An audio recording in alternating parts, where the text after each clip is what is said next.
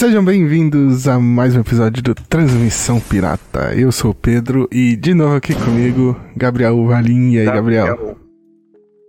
Beleza? Tranquilo? É. Vamos lá, que hoje tem bastante coisa pra gente falar, hein? Estamos com algumas novidades aí também, mas vamos lá pros recadinhos antes da gente começar. Se você estiver acompanhando a gente pelo YouTube, deixa o like, se inscreve, toca o sininho aí pra saber quando tem novidade, certo? Deixa um comentário pra gente também, é sempre bom, ajuda pra caramba. Sim.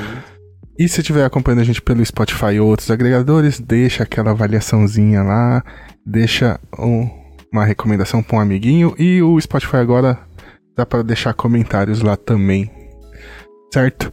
Acesse tropaderci.com.br, nosso site onde a gente posta as novidades dos nossos projetinhos que estão chegando, e o nosso outro canal Arquivo da Tropa Dercy, onde eu posto lá os nossos episódios mais antigos do nosso podcast, certo? Essa gravação aqui desse podcast está acontecendo ao vivo, neste momento, agora, já, lá no meu canal da Twitch, meu canal pessoal, Pedro Corrissa. Então, se você quiser assistir ao vivo, cola lá. Um dia, quem sabe, a gente faz isso direto aqui no YouTube da, da Tropa Dercy, né, na transmissão pirata. Mas por enquanto, só lá no meu canal pessoal a gravação, tá? Sempre no sábado à noite aí, umas 9, 10 horas, horário de Brasília. Certo? E vamos para a nossa revistinha aqui, semanal. Ah, saudade, hein, da revista Herói, hein? Isso aqui vai ser É. bacana. Eu sou, eu sou mais novinho, eu era mais de ultra jovem. Ah, Mas é, Herói mas é a é- mesma coisa, é, é, a Ultra Jovem é total. O cara que criou a É. Ultra Jovem, inclusive eu conheci o cara que, que trabalhava fazendo a Ultra Jovem, com certeza se inspirou na Herói lá atrás. Grande editora Scala. Soltava, lançava tudo na época. Eu lembro. Ah, aqui a gente já. Deixa pra lá, vou guardar aqui. E, É. inclusive, esse comentário vai fazer eu mudar uma pauta nossa aqui no meio do programa. Mas Beleza. vamos. vamos diretamente para os nossos. Nosso primeiro anúncio aqui.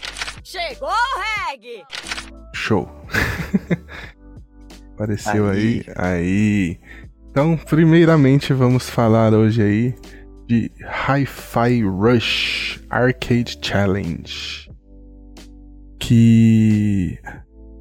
Por que, que eu tô trazendo isso aqui? Primeiro que a gente tá. Nossa revista, essa é a nossa coluna de games. E aí. É, tem que ser. É, é que a gente, eu soltei um vídeo, há, acho que uma, duas semanas atrás aí no nosso canal do YouTube, onde a gente fala de Hi-Fi Rush, né? E agora saiu aí que a Tango Gameworks, que é a produtora Isso. do jogo, vai lançar aí uma Da atualização. Bethesda, né? É. E eles vão lançar aí uma atualização, né? Que vai ter novos modos, desafios, recompensas e tal. E aí, esse aí se chama o Arcade Challenge Update, né? A atualização do Arcade Challenge. E tá aí o trailer aí que vai ser basicamente aquela sistema de ondas, né? Vai vindo um monte de, de inimigos e você vai macetando todos eles. É o que a garotada. Vamos falar que é um velho agora, né? Que a garotada gosta, né? É, exatamente, exatamente. E você chegou a jogar o. Não cheguei a jogar, mas, putz, eu não, não joguei questão que eu não gostei nada, eu só não joguei. Sabe, que eu, tipo, passou, passou e eu Tipo, não joguei. Um dia, quem sabe, né? É, eu, É. joguei um pouquinho, mas eu achei incrível, assim, a parte principalmente da dublagem, da animação, assim, do jogo tá muito Ah, legal. parece ser muito lindo, é. É, Eu gostei muito. mas é, eu sou muito ruim. É, então, ele tem que Jesus. muito de acertar os golpes, é tudo muito rápido, né? Exatamente, exatamente. É, é, mas é isso, ó, tá chegando aí a atualização. O Arcade Challenge Update vai estar disponível a partir de 5 de julho. E o Hi-Fi Rush está disponível para Xbox Series X, S, Isso. PC e tá disponível no Xbox Game Pass aí, você que assina. Isso, pra quem tem Game Pass é só jogar, é cara. só baixar e já era. Porque e ainda tem o cloud, né? Se o PC não é bom. Exatamente, exatamente. Ele funciona no cloud também. Então, foi bem bacana. Cola lá e é isso. Vambora. Vamos passar aqui agora para nossa coluna de filmes. Muito bom. Vamos falar um pouquinho de Aranha Verso. Apesar de que eu não assisti ainda, você já assistiu? Também não. Mas eu quero Tá- muito ver, tá cara. Mas eu acho que eu vou acabar vendo só quando sair no stream. É, no stream, sei.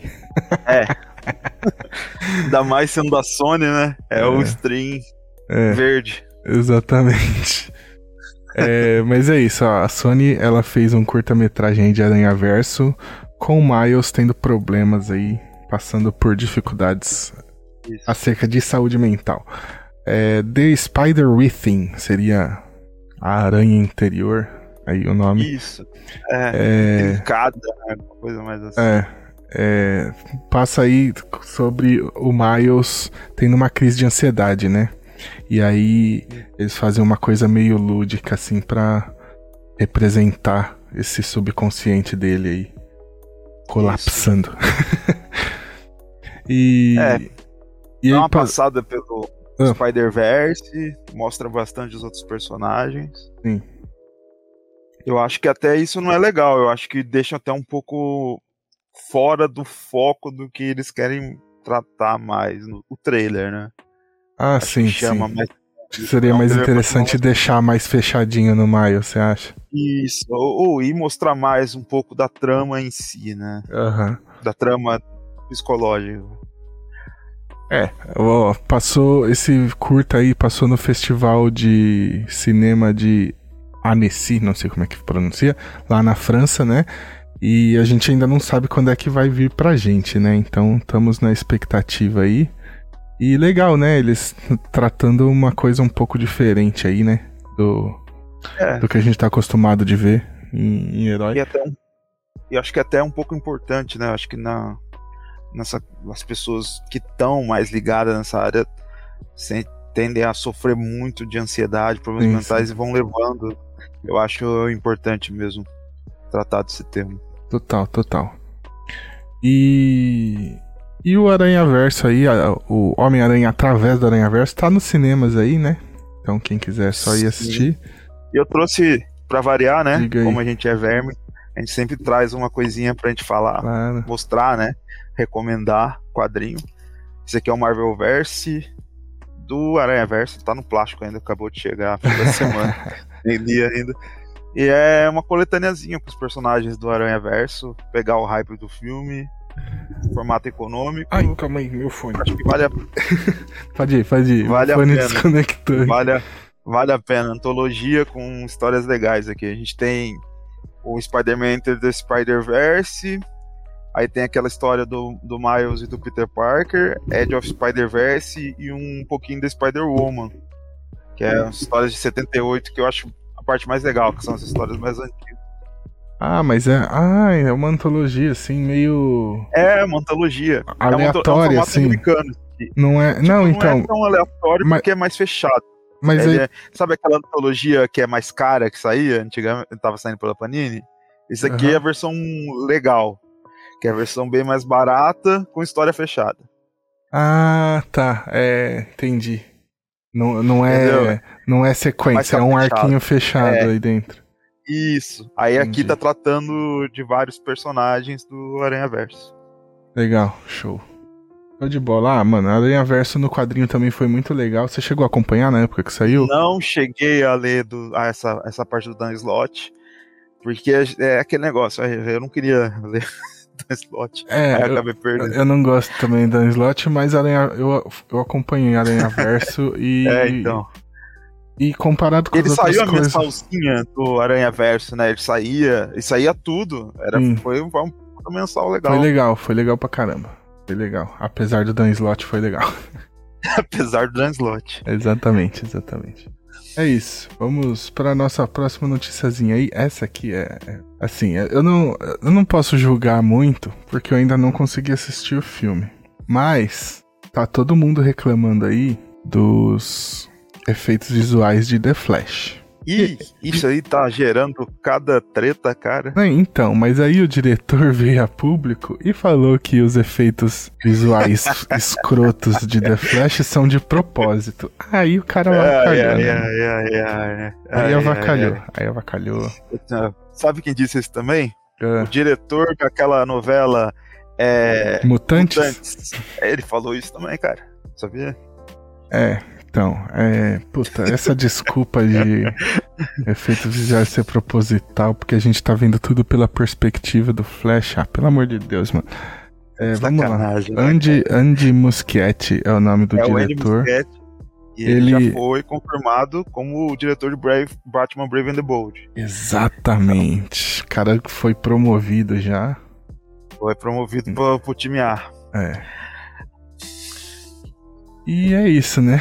Ah, O que, que é o, o Batman The Brave and the Bold aí, que vai ser a história do, do Batman com o Robin do Damian Wayne e o resto da Isso. Bat-família. Cara, Isso. assim, é, É arco Grant Morrison, a melhor última fase do, do Batman. É tudo pra ser um filmaço, mas. Como que se apresenta Diretor. um, um Damian Wayne num universo que você não mostrou nem o Dick Grayson ainda? É. A Ah, DC isso aí tá a gente vai, a gente muito vai ter que perdida, velho. Ah, A gente vai ter que ver o que que o. Ou como diz os meus amigos lá, o Jaimito Armitas vai, vai fazer agora, né? Porque não tem uma cronologia Bom, de Batman pra você é, entender enfim. quem que é Ra's al Ghul, quem que é Talia al Ghul. É, mas É, de- deixando isso de lado, porque não é a, a pauta aqui. não é o assunto. Mano, que porra é essa de os efeitos especiais serem uma bosta ser de propósito, velho? Então, cara, que eu, eu- o pessoal que viu, eu reclamo muito mesmo. Eu tô par- participo de alguns grupos de quadrinhos, o pessoal que viu. Tipo, teve gente que passou pano, não adianta. Ah, sempre vai tem, ter. Sempre tem. É, mas quem viu, assim, que, que eu confio na opinião, é, falou que tá muito ruim mesmo. E aí é um filme de milhões de dólares. E que demorou três anos a mais do planejado pra sair. Beleza, tá no clima de fim de feira, fim de festa, mas é Ah, complicado. mas ao mesmo tempo que tá no, no clima de fim de feira, é o filme que eles estão falando que é o melhor de todos os tempos da DC, de que é uma das melhores coisas que o Tom Cruise já viu na vida. Então, É, Tom Cruise, Tom Cruise é complicado, né? mas é, é isso, Gosto cara. do Tom Cruise, mas Muito, beleza. muito Como maluco. diria, sabe que o Rom, sabe como o Romário falava, né? Falava do nosso finado rei, né? É. Que calado é um poeta. Ah, é. é, É isso, mais ou menos Tom Acontece. Cruise, né? isso acontece. Beleza. É. E aí, vamos fazer o seguinte: uma vez que você puxou a referência de futebol, já vamos pra nossa Eu- próxima pauta, This is the way. This is the way. certo? Nossa, cara, conectado, cara. Tudo conectado aqui, aqui, ó, tudo A planejado. gente teve Vini Júnior jogando, o Brasil É. jogou, ganhou de 4x1. Vamos falar aí. Vamos falar. Mas não do jogo. Não, vamos falar de a Netflix anunciou aí um documentário sobre a carreira do Vinícius Júnior. Mano, o moleque tem 3 anos de carreira, tá? ele tem 22 É. anos, ele tá, ele chegou agora. É, tá estourando demais, né, cara? É. Tudo que tudo que a gente esperava do, do- esperava de posicionamento, de, de- de- até de, de, de comprometimento e de, de, de figura, de, de se inspirar. Esse menino tá mostrando com a idade dele, é um, É um monstro, moleque monstro, monstro. e fora de campo tá mostrando que é um puta exemplo, profissional pra caramba. Chegou na Espanha, foi aprender espanhol, não, não quis ficar falando portunhol não. Rapidinho já tava falando com os repórteres espanhol, mostrando o esforço. Então é cara que quer esse espanhol escroto aí que não consegue reconhecer isso aí, cara. Estão perdendo a oportunidade de ver um dos maiores da história, talvez. E em vez de ficar vaiando, aplaudir, né? É, então, é, te- tem um negócio que é foda que, tipo assim, eu vi posicionamento dos dois lados, de tipo, que por mim, mano, ele saía de lá logo e foda-se, mano. Sabe? É. Sai um dedo do meio pro, os espanhol tudo, inclusive os que estão no time dele, e larga aquela porra porque ele vai ser foda pra caralho onde quer que ele vá, né, mano? Não precisa Uhum. da Espanha. Mas por outro lado, tem a galera falando, tipo assim, que, inclusive acho que ele mesmo, ele quer ficar lá, que vai meio que virar um mártir, né, mano? Tipo, É, e tem questão de que a gente fala, a gente, a gente, a gente trabalha, né? A gente sabe que como que é um contrato, essas coisas. Tem coisas que complica, compli- complicativos também. Ele tem que, né, honrar os compromissos dele, e ele sabe disso. Tem a cabeça pra, pra entender isso também. ah, sim, mas é. Ali, uma situação dessa É, abre é, uma prerrogativa super fácil pra ele conseguir sair sem ter que pagar. falar, não, tem que ficar. É. É, eu assinei contrato pra jogar bola e não pra passar essa putaria aqui, né? isso aí, exato. Tanto que eu acho que foi um puta mau tom a seleção hoje jogar na Espanha. Hoje o jogo foi na Espanha. É, então, puta. Não, foi, não foi nada legal. Não, tinha que cancelar essa merda e foda-se os espanhóis, mano. É. Eu tô pegando ranço de espanhol por causa disso que tá rolando. É, então. Exato. Tá, tá complicado. Tem que defender, não, cara. Não, não tem. não parada, não. Não tem como defender. Tem ponto de vista, não tem Não, caralho, não.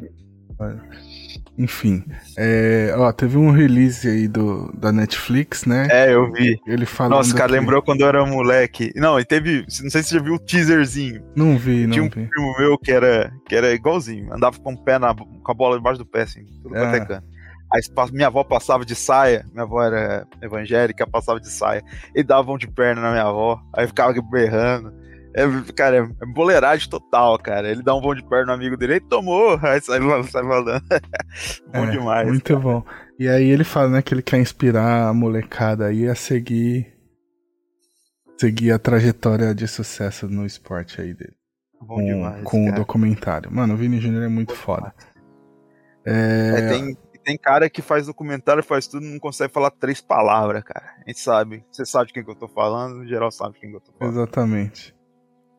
É, ó, o documentário vai ter o roteiro do Emílio Domingos e a direção de Andrew, Andruka Waddington. Fez Sob Pressão e tem previsão pra 2025 aí pra sair. E.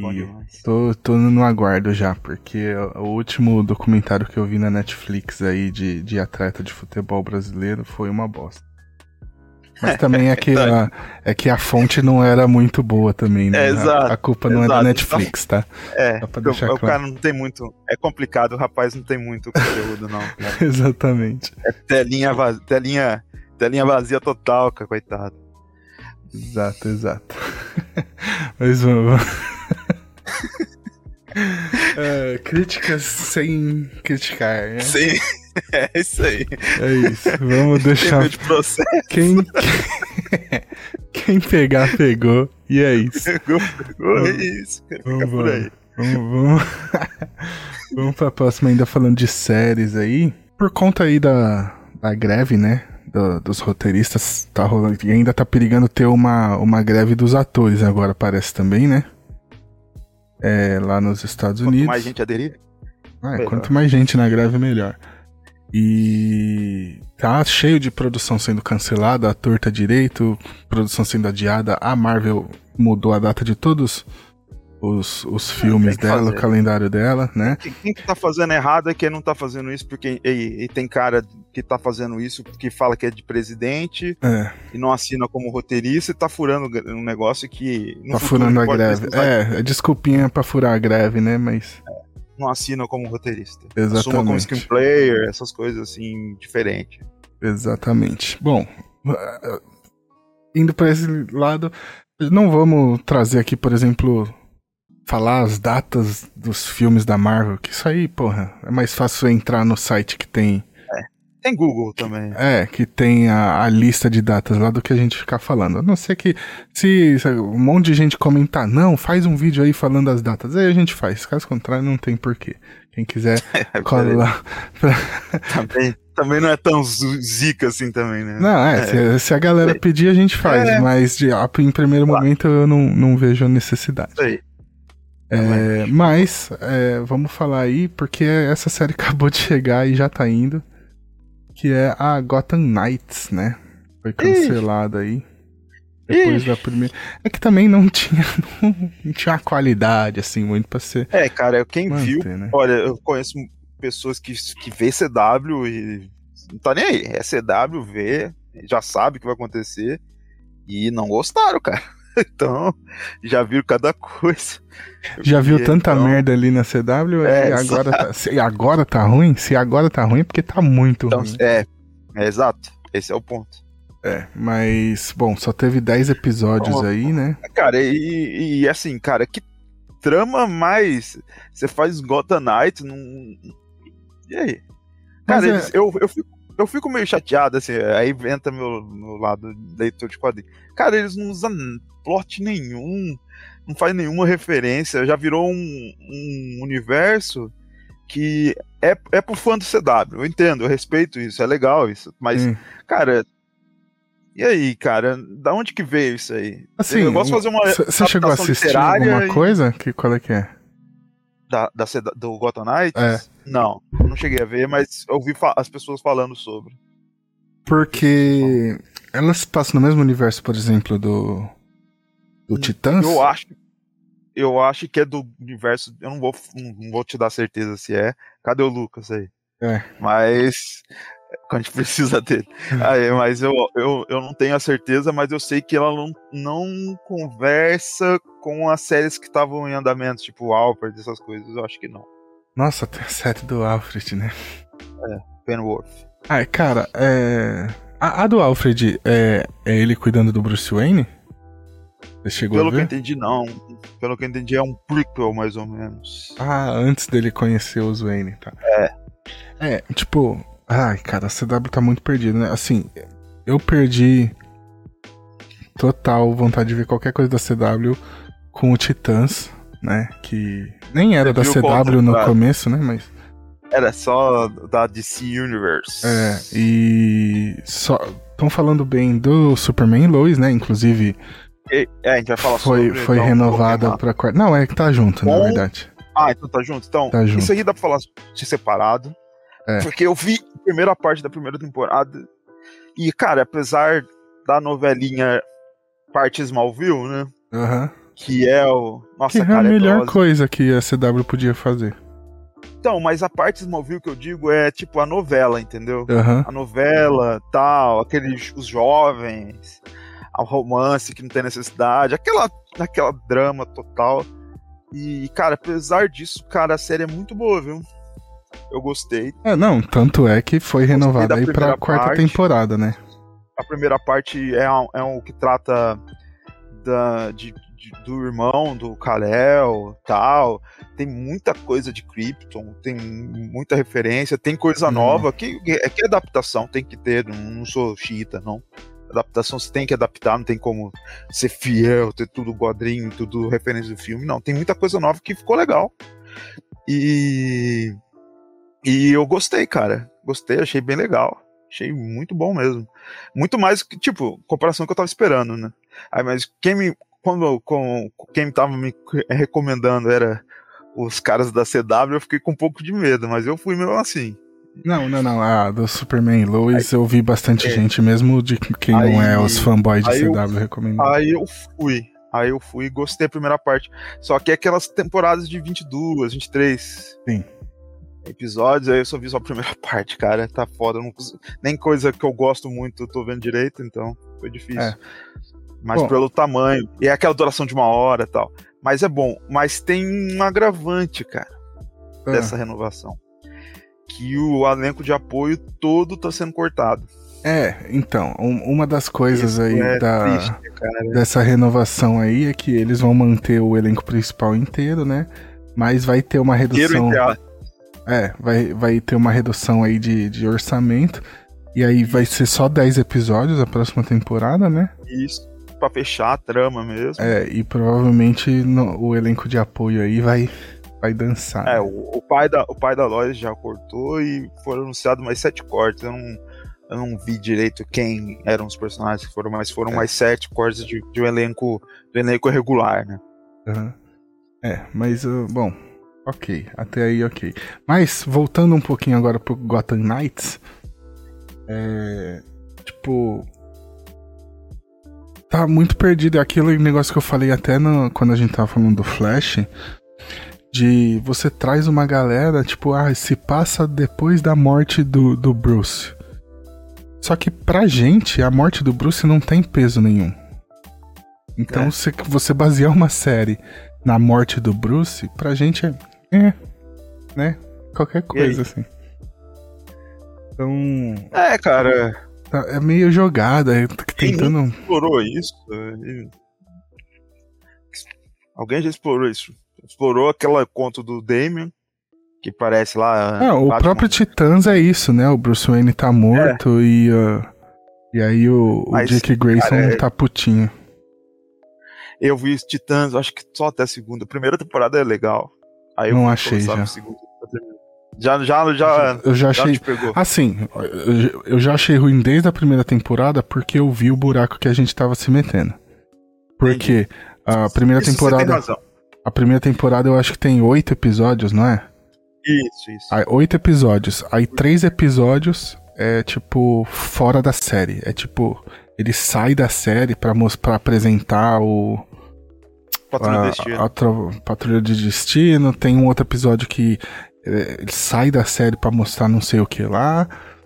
E aí, quando volta pra série, termina Aí a tem aquele temporada. episódio confuso Aquele caramba episódio que, eu, que eu achei uma merda inacreditável do Batman. E aí todo mundo ficou, não, o Batman, mó legal. Eu falei, mano, aquilo não, faz cara, e sentido. Aí tá? a gente tava no hype de Game of Thrones, aí anunciaram o, o cara lá do, É, do Game of Thrones fazer o Alfred. Aí quando ele vai, cara, o cara não consegue mexer a boca. Você fica assim, caralho, velho. não, e, e vai piorar muito na segunda temporada, mas aquele eu- sonho na, na- Tipo assim, eles perderam um episódio inteiro com a porra daquele sonho, É. e aí aquele sonho não tem nada a ver com o que tá rolando. Não. E não vai, não vai explicar nada do que tá rolando agora e nem fechar a luta. E aí, a hora que vai começar a treta final, termina a temporada. Aí começa a Isso. segunda temporada, o primeiro episódio é o que deveria ser o último episódio da primeira temporada. É. E aí eles terminam o arco da primeira temporada no primeiro episódio da segunda, e aí a partir do segundo episódio é outro arco, é outra coisa, e só fica cada vez pior. Nossa, é horrível. eu Mas assisti eu acho que até a assim, terceira temporada. Eu achei. É. Eu achei assim, caracterização legal. Não foi Isso. tão ruim.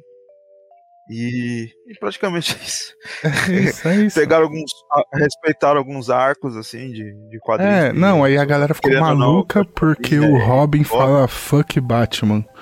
Ah, foda-se, né? Falou de graça, Ah, porque não tinha, é. não tinha nada E aí, no final ele vai pedir ajuda pro Ah, é, vai se fuder, mano. Ah, vou- a série é vazia, mano. É vou fugir, vazia. vou fugir, estão atrás de mim, vou fugir, Ah. vou pra mansão do Batman. Ah, tomando. Nossa, mano. Vamos parar de falar de, não, de- bom, o assunto não é esse. de, de Titãs, é- porque me revolta muito. Mas é isso, Pô, as séries da cidade. Legal, Titãs. Titãs Jorge Pérez e agora Titãs tá saindo com. E todo mundo tá louco, que tá saindo agora Tom Taylor e Nicolas Scott. Escrevendo bom. Titãs, então. Bom. E, Vai- ah, vai e eu acho que uma das melhores coisas que a gente teve nos últimos anos é a Young Justice, né? Puta, incrível Young, Young Justice. Justice. A gente tem que. Ô, vamos fazer um Young Justice aí, Pedrão.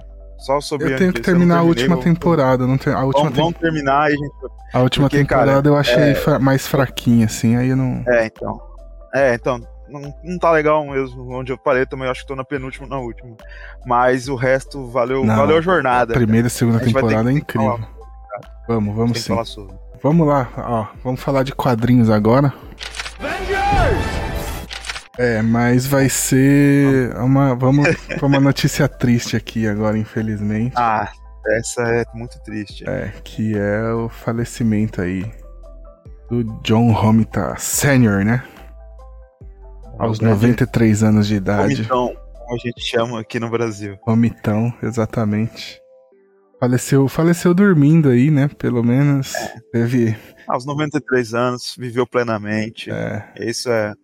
Isso é legal. A Foi- desperdida faz parte né, foi genial, da né? jornada. Na trajetória dele. E. É, cara, é, é um. É um cara que fazia arte final, fazia arte, fazia arte final do Jack Kirby, assumiu o Homem-Aranha substituindo, pra mim, acho que tá entre os top 3, que é o Steve Ditko, que é um, foi um gênio. assumiu o Homem-Aranha e criou o visual da Mary Jane, que a gente conhece, que Exato. o Stan Lee e o Martin Goodman falaram, acho não sei se foi o Stan Lee ou o Martin Goodman ou se foi outro editor, que queria a mulher mais bonita que ele pudessem ver. Aí ele fez a Mary Jane e foi o que virou, né? Tá aí, né? pop. Até hoje. E aí eu trouxe algumas referenciazinhas, mais Ah. um Marvelverse. O formatinho é legal. Esse aqui é até Aham. mais barato, é R$22,90. Tem duas histórias do Romita. Oh. E, cara, só ver, cara, a arte do Romita, que a capa já é do Romita aqui, ó, cara. Aham. Olha isso aqui. Esse aqui é o Peter Parker definitivo, Homem-Aranha definitivo. É o do Romita. Apesar do disco ter criado e fazer tudo aquilo bonito. E isso aqui é antiguinha, talvez até você já tenha tido. Tá aqui, ponto cabeça. Que é o Grandes Clássicos Homem-Aranha. Ah, claro. Esse aqui é o número 1, um, Eu- que é só a história do, do nosso Romita. Só a história do nosso Romita. Legal. E isso aqui é show de bola. É, a Marvel já tentou lançar o Homem-Aranha desde o volume 1 várias vezes aí no Brasil, mas acho que É, nunca então agora. conseguiu, tá- né? Não, conseguiu.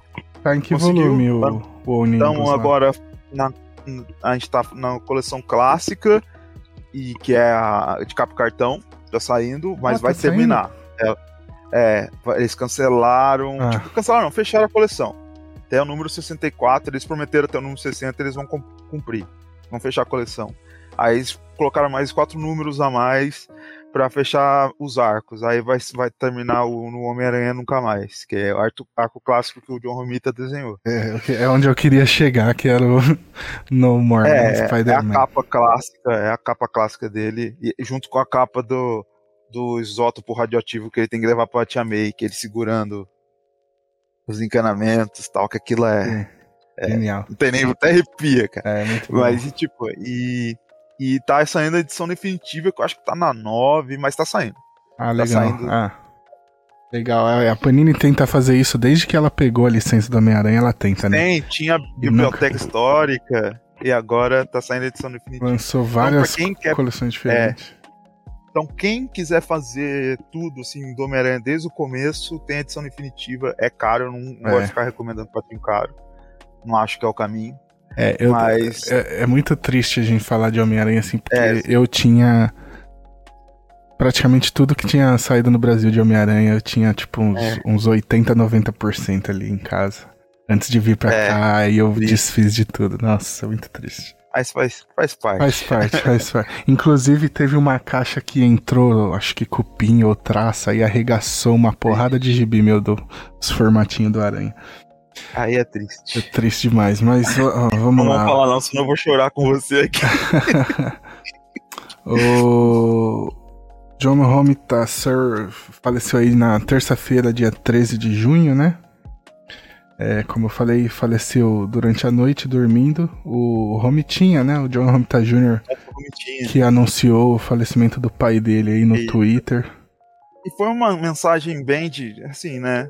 É, é natural. É. Quando é assim, cara, a gente aceita. É, que ele inclusive, é, o que eu falei de foi bom ter falecido dormindo, é porque foi, Foi meio porque que ele falou. Foi, é, foi meio que traduzindo o que o Romita Jr. postou, né? Que ele fala aí, meu pai faleceu pacificamente durante o sono, né? Foi. É, é, eu acho que é o jeito que a gente quer morrer, né? Se- É Exatamente. E, bom, você já falou aí da Mary Jane Watson, mas o John Romita também participou aí da criação de vários outros personagens clássicos da Marvel, um deles o Wolverine, né? Luke Cage, o Justiceiro, o Rei do Crime, uma porrada de vilão aí do Homem-Aranha. O rei do crime é, é dele, é, cara, é, é aquele visual que usa até hoje. É Exatamente. bizarro. Justiceiro também, né? Justiceiro, Justiceiro, ele fez a capa ou ele fez a história também? Ai, Não eu- lembro. Eu não lembro agora se é o design ou se é, a história. Sim. Porque era no arco Mas do também- Chacal, né? O Chacal é dele É, também. é. Então, E, e cara, o Justiceiro, né, que, que já era, né? Hum, Só pra citar isso. é, enfim. É, depois de ficar um tempo ali trabalhando na Homem-Aranha, ele, quando o Stan Lee virou presidente da Marvel, Ele virou diretor de arte da Marvel, né? Ficou como diretor de arte por mais de 20 anos. Ele já trabalhava e fazia trabalhos, na verdade, Tanto pra Marvel que, desde cara, a época que era Timely Comics, depois virou Atlas. Comics, E, isso. né? Os Aí quadrinhos de terror, de bichinhos, Exatamente. de romance. foi pra DC fazer romance ali durante uma época. E Isso. lá em 1965 volta pra Marvel pra fazer arte. E aí, ainda em 1965, Tava que ele fazendo arte começa final pro Kirby.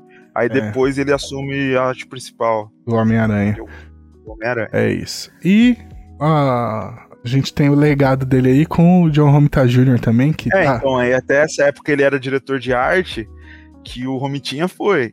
Só que agora tá saindo agora no Brasil a, é a saga do Homem-Aranha, que é a fase do Roger Stern, que é aquela fase do, do, do Juggernaut, do casamento. Aí tá saindo também, em capa, em capa cartão e tal. E, cara, o John Romita Jr. já mandava muito bem, cara, na época. Ele já Aham. desenhava muito. Só que ele fala que nessa época ele sofreu porque o John Romita era o diretor de arte. Aí, aquele, aquele nepotismo típico da Marvel, É, é, Aí- o próprio Stan Lee, né? O próprio Stan, Stan Lee. Lee, John Buscema, a gente sabe como que era a Marvel. E, Mas é, é, é e eu, talento. eu tenho muito carinho pelos, pela família Romita, isso porque eu comecei a ler o Homem-Aranha aí na época do, do Romita Jr., né? o Então, Romita Jr. com Straczynski, que tem exatamente. muita gente que é o amo e o odeio, mas eu gosto. É, Até, até os gêmeos. é, Até eu, os gêmeos eu gosto. eu gosto mais porque é a época que eu comecei a ler, né? É, É. Que é quando o chegou na é Panini. legal. Começo Bom. é legal, sim. É, mas é, é bom, é bom, é bom. Mas é isso aí, fica aqui a nossa pequena homenagem aí. Pra quem não sabe, ele é o co-criador de. Como que chama? O, do Mark Miller. Ah, o. Kick-Ass, cara. Kick-Ass, Kick-Ass. Kick-Ass, eu tenho todas as minhas edições de Kick-Ass, essas eu não Eu tenho a desfiz. primeira. Eu vou, eu vou atrás do resto depois. Não, então, é, o que eu ia falar é que todas as minhas edições de Kick-Ass estão assinadas pelo Romitinho. Ah, aí sim, hein? É. Eu vou lá, eu vou lá, vou lá atrás da sua coleção. e eu tenho, tenho a, a edição número 1 um de Homem-Aranha, que eu tenho da Panini, né? Que foi por onde eu comecei a, a ler Homem-Aranha É. definitivamente. Também tá assinada pelo Romitinho. Beleza? Depois você deixa o endereço aqui da sua casa. É, eu peguei lá na CCXP, mano. Bom demais. É isso. Sim, sim. Não, então é isso, né? Fica aqui É. nossa Nossa- singela homenagem aí ao. É, porque eu acho que né, do jeito que foi é homenagem, não é tristeza. É mais É, lembrar o legado do cara. É que O cara Exatamente. foi foda. muito foda. Agora a gente vai começar aqui um combo de. Não, antes da gente começar os trailers, vamos falar um pouquinho, já que a gente tá todo nostálgico aqui, né? Vamos aproveitar, já que o nosso programa ele é baseado na revista Herói. Vou pôr como revista Herói, mas não é revista Herói, o tema em si. Então vamos lá. Agora a gente pode ir. Vamos para o nosso novo quadro aqui. É o novo velho.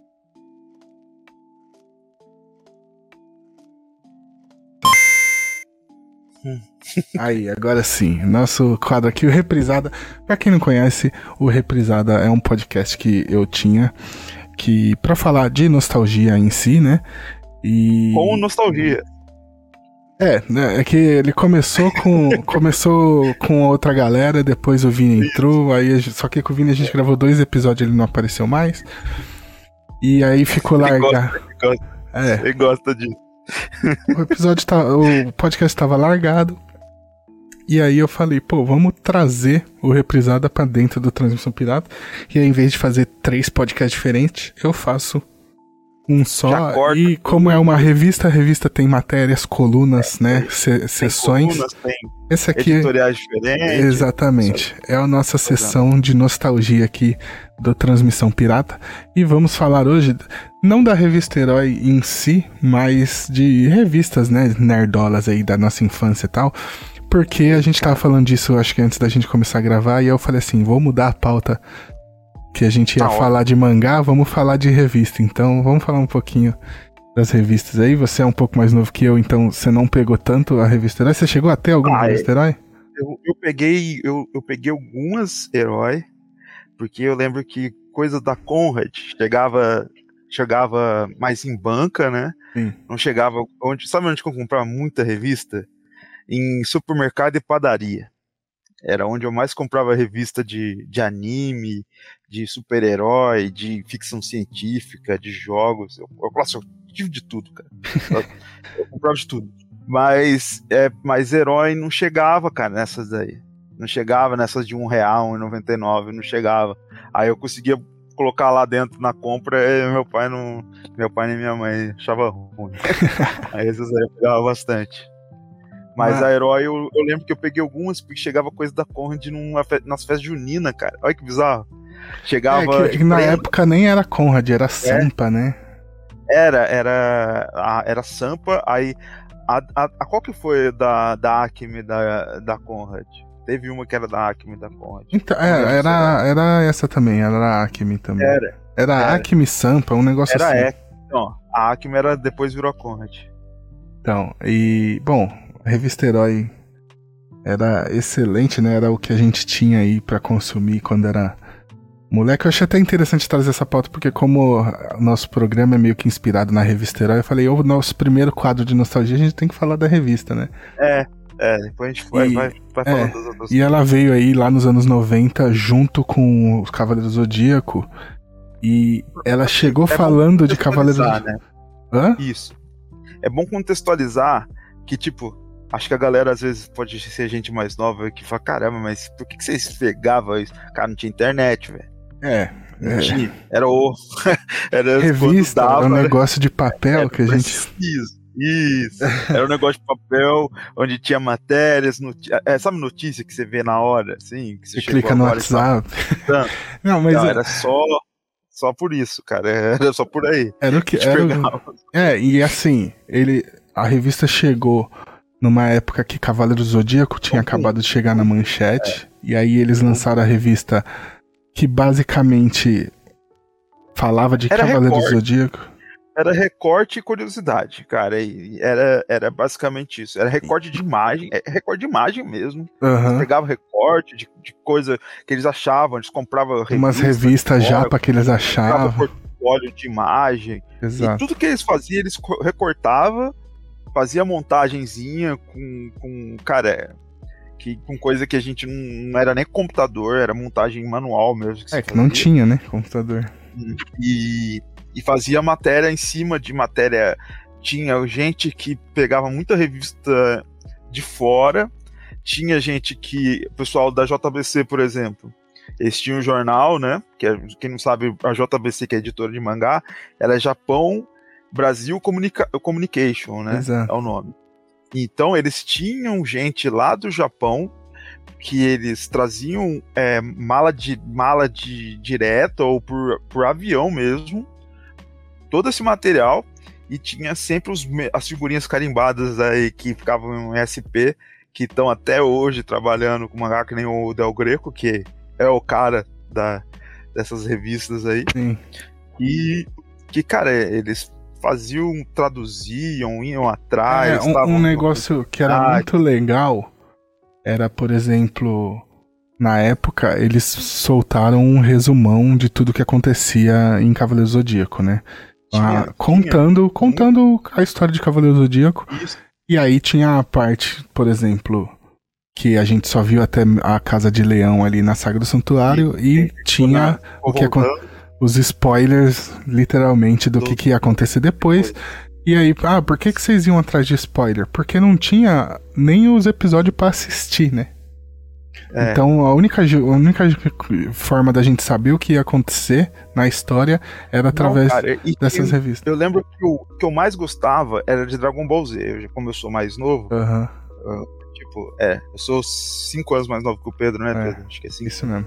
E aí, e aí, cara, essa diferença é isso, é. É o CDZ pro Dragon Ball Z, mais ou menos. É, bem É, esse porque é período. 95 pra 2000 ali, exatamente. Exato. 99, quando começou a passar, É. 2000. Aí, E, cara.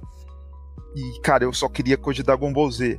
E a gente, cara, a gente só tinha Dragon Ball Z. O que, que você vai alimentar Dragon Ball Z? Quem tinha videogame, que era tipo só o jogo que tinha do, do, do daquele Fighter, O lembro Final era. Bolt, tinha o Final Bolt e o Ultimate Fighter Final Bolt. 22. Isso, e Ultimate Fighter. Era esses mesmo. É de PlayStation, quem né? tinha- De PlayStation.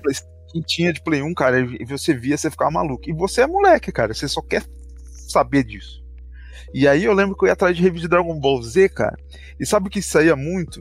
Aquele matéria sobre os os, os, os, os fanzines que faziam no Japão. Ah, E a gente ah, não- E, cara, era tem- só especulação. Tipo, a gente acreditava que aquilo ia acontecer, cara. Tem a revista clássica da, acho que é Anime Do, que é de Dragon Ball É, AF, né? Isso. É, eu tinha essa revista, Eu cara. tinha também, eu tinha. Então, Goku Super Saiyajin cara, a gente- 5 na capa. Aí tinha o Goku Super. A gente ficava maluco. Acho que, nossa, isso vai acontecer tal. O Goku Super Saiyajin 5. Mas, mas tinha também as que eram mais apuradas, que tipo, é as que a gente, que nem o Pedro falava, que traziam o spoiler do pra frente. Que aí quando a gente começou a ver as coisas de GT. É, então, no de- caso de, de Cavaleiro Zodíaco, né? Que nem, é que nem eu fazia que nem você falou, meu. Eu só comprava quando tinha Cavaleiro Zodíaco na capa. E teve É. alguma matéria, acho que do Del Greco, falando, quando a gente botava Cavaleiro do Zodíaco na capa, a gente vendia três vezes mais da tiragem do Uhum. que as outras. E, Exato. pô, a saga de, de Hades, por exemplo, no Brasil só foi sair em 2000 e... Só. Nossa. é, o Foi anime... Não, não, não, na tô nem Band? falando do anime, que o anime começou a sair em Ah, falou 2005. mangá mesmo. É, mas Falando pelo mangá mangá foi em 2002, 2003. Era meio 2002, tanto, tá? Sabe o mangá que a 2003. gente compra aqui? É, Esse aqui, ó. Esse aqui é um 3 em 1, ó. Esse aqui não. Esse aqui é, um sonho. sexto desse. Mas era. é, Foi sair o, o mangá de Cavaleiros, foi terminar a saga de Hades lá em 2002, 2003, mais ou menos. Então, assim, a única forma da gente saber o que acontecia em, em Cavaleiros Zodíaco era É, com essa revista, revista. porque tem, um, tem uma que eles contam, né, o arco todo da saga de Hades, o que que acontece. Então, E, cara, e tinha também um, um- um- Depois dessa fase, que aí a gente começou, a gente pode já entrar nos anos 2000, que é. E tinha a revistas de. Aí começou a ter as revistas de jogos que, tipo, tinha muito da. Tinha muita que falava da. da- sempre falava da Pro Games, essas coisas de alugar e tal. Mas as, as que começaram a, a sair era nos anos 90 era mais de, de, de, de código, de walkthrough, né? E quando começou a sair 2000, mudou os muito detonados, né? isso. Eu pesquiso, eu preciso, eu, eu é. pesquiso como detonado até hoje. Eu não consigo pesquisar É, detonado, walkthrough, ou play, play Na época, nossa época era detonado. Mas hoje, aí quando chegou nos anos 2000, começou, cara, umas coisas totalmente diferentes. Aí começava os detonados, assim, muito mais completos, porque era outra geração de videogame. E tinha o Game Shark. Eu lembro que, cara, eu lembro que tinha uma revista só do Game Shark. Não sei se você já, Sim, você sim. já chegou a ver. Com os códigos, Nossa, né? cara. Só com código de, pra programar o Game Shark e tal. É, as coisas muito loucas. É, um um negócio que. Que. Peraí. Vou ver se tá tudo em ordem aqui, que a gente começa a entrar no papo e aí eu esqueço a live e vou enrolando. Aí às vezes tá caiu e a gente tá conversando. Um, um negócio que é. Que é muito doido, é assim, hoje em dia tem a galera que fala que zera os jogos pelo YouTube, né? Geralmente você não tem o videogame e tal, na nova geração tá muito caro tudo. Então você assiste alguém jogando, ou só aqueles que. que coloca só a parte do jogo mesmo, sem a pessoa comentar e tal. E, Ah, Às vezes sai, tipo, só cutscene e a parte da história como filme no YouTube. exatamente, Já- exatamente. E é, eu já fiz isso, tipo, por exemplo, Mortal Kombat, acho que 9, 10 e 11, eu zerei desse jeito, né? Assisti- eu só assisti É, no YouTube. Caramba. É, e dá tipo um filme de três horas ainda. Só as É. cutscenes. Mas é a forma que eu fazia nos anos 90, 2000 pra, pra zerar os jogos deles. Era lendo detonado em revista. Então eu adorava as revistas que tinham os detonados. Porque aí eu li o detonado inteiro e para saber a história dos jogos, assim. E aí tinha umas revistas cara, que é- tinham uns detonados mais legal, tinha umas que eram uns detonados meio merda. Detonado mais de merda. É, E, cara, eu lembro bom, que eu tinha cara. uma revista de videogame que eu lembro que, cara, por mim assim foi mais, mais o meu irmão, eu lembro que marcou muito ele, que era o, o Zelda de Game Boy Advance, não lembro qual Zelda que era. Que aí, cara, a gente pegava, e cara, era assim, a gente pegava as revistas até elas desmanchar, cara. Era até desmanchar mesmo. Você ficava o dia inteiro lá, relendo, vendo. E aí eu lembro que ele tinha essa revista lá, cara, ele ficava maluco. Aí, tanto que ele só joga Nintendo. Hoje em dia joga todos os Zeldas.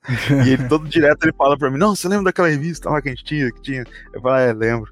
Que era, cara, do Zelda. A gente ficava, cara, maluco. Era uma É, coisa. não, e. Era, era YouTube, né? Pra quem você fala, a molecada vê o YouTube, fica sabendo tudo na hora. é. A gente ficava, nossa, vai ser isso aqui. Ficava louco, cara. E eu sou muito ruim jogando também. Então, tipo, mesmo É. com detonado, tem jogo que eu não conseguia zerar. Então tem, por exemplo, Digimon World, Ah, o Digimon, primeiro meu de irmão, Play 1. que meu irmão sempre foi melhor que eu. Meu irmão sempre foi melhor que eu. Então, aí, tipo, esse é Digimon um jogo. arregaçava. Eu não conseguia conseguia zerar, porque é muito complexo. Ainda tem todo o sistema de treinar os bichos e tal.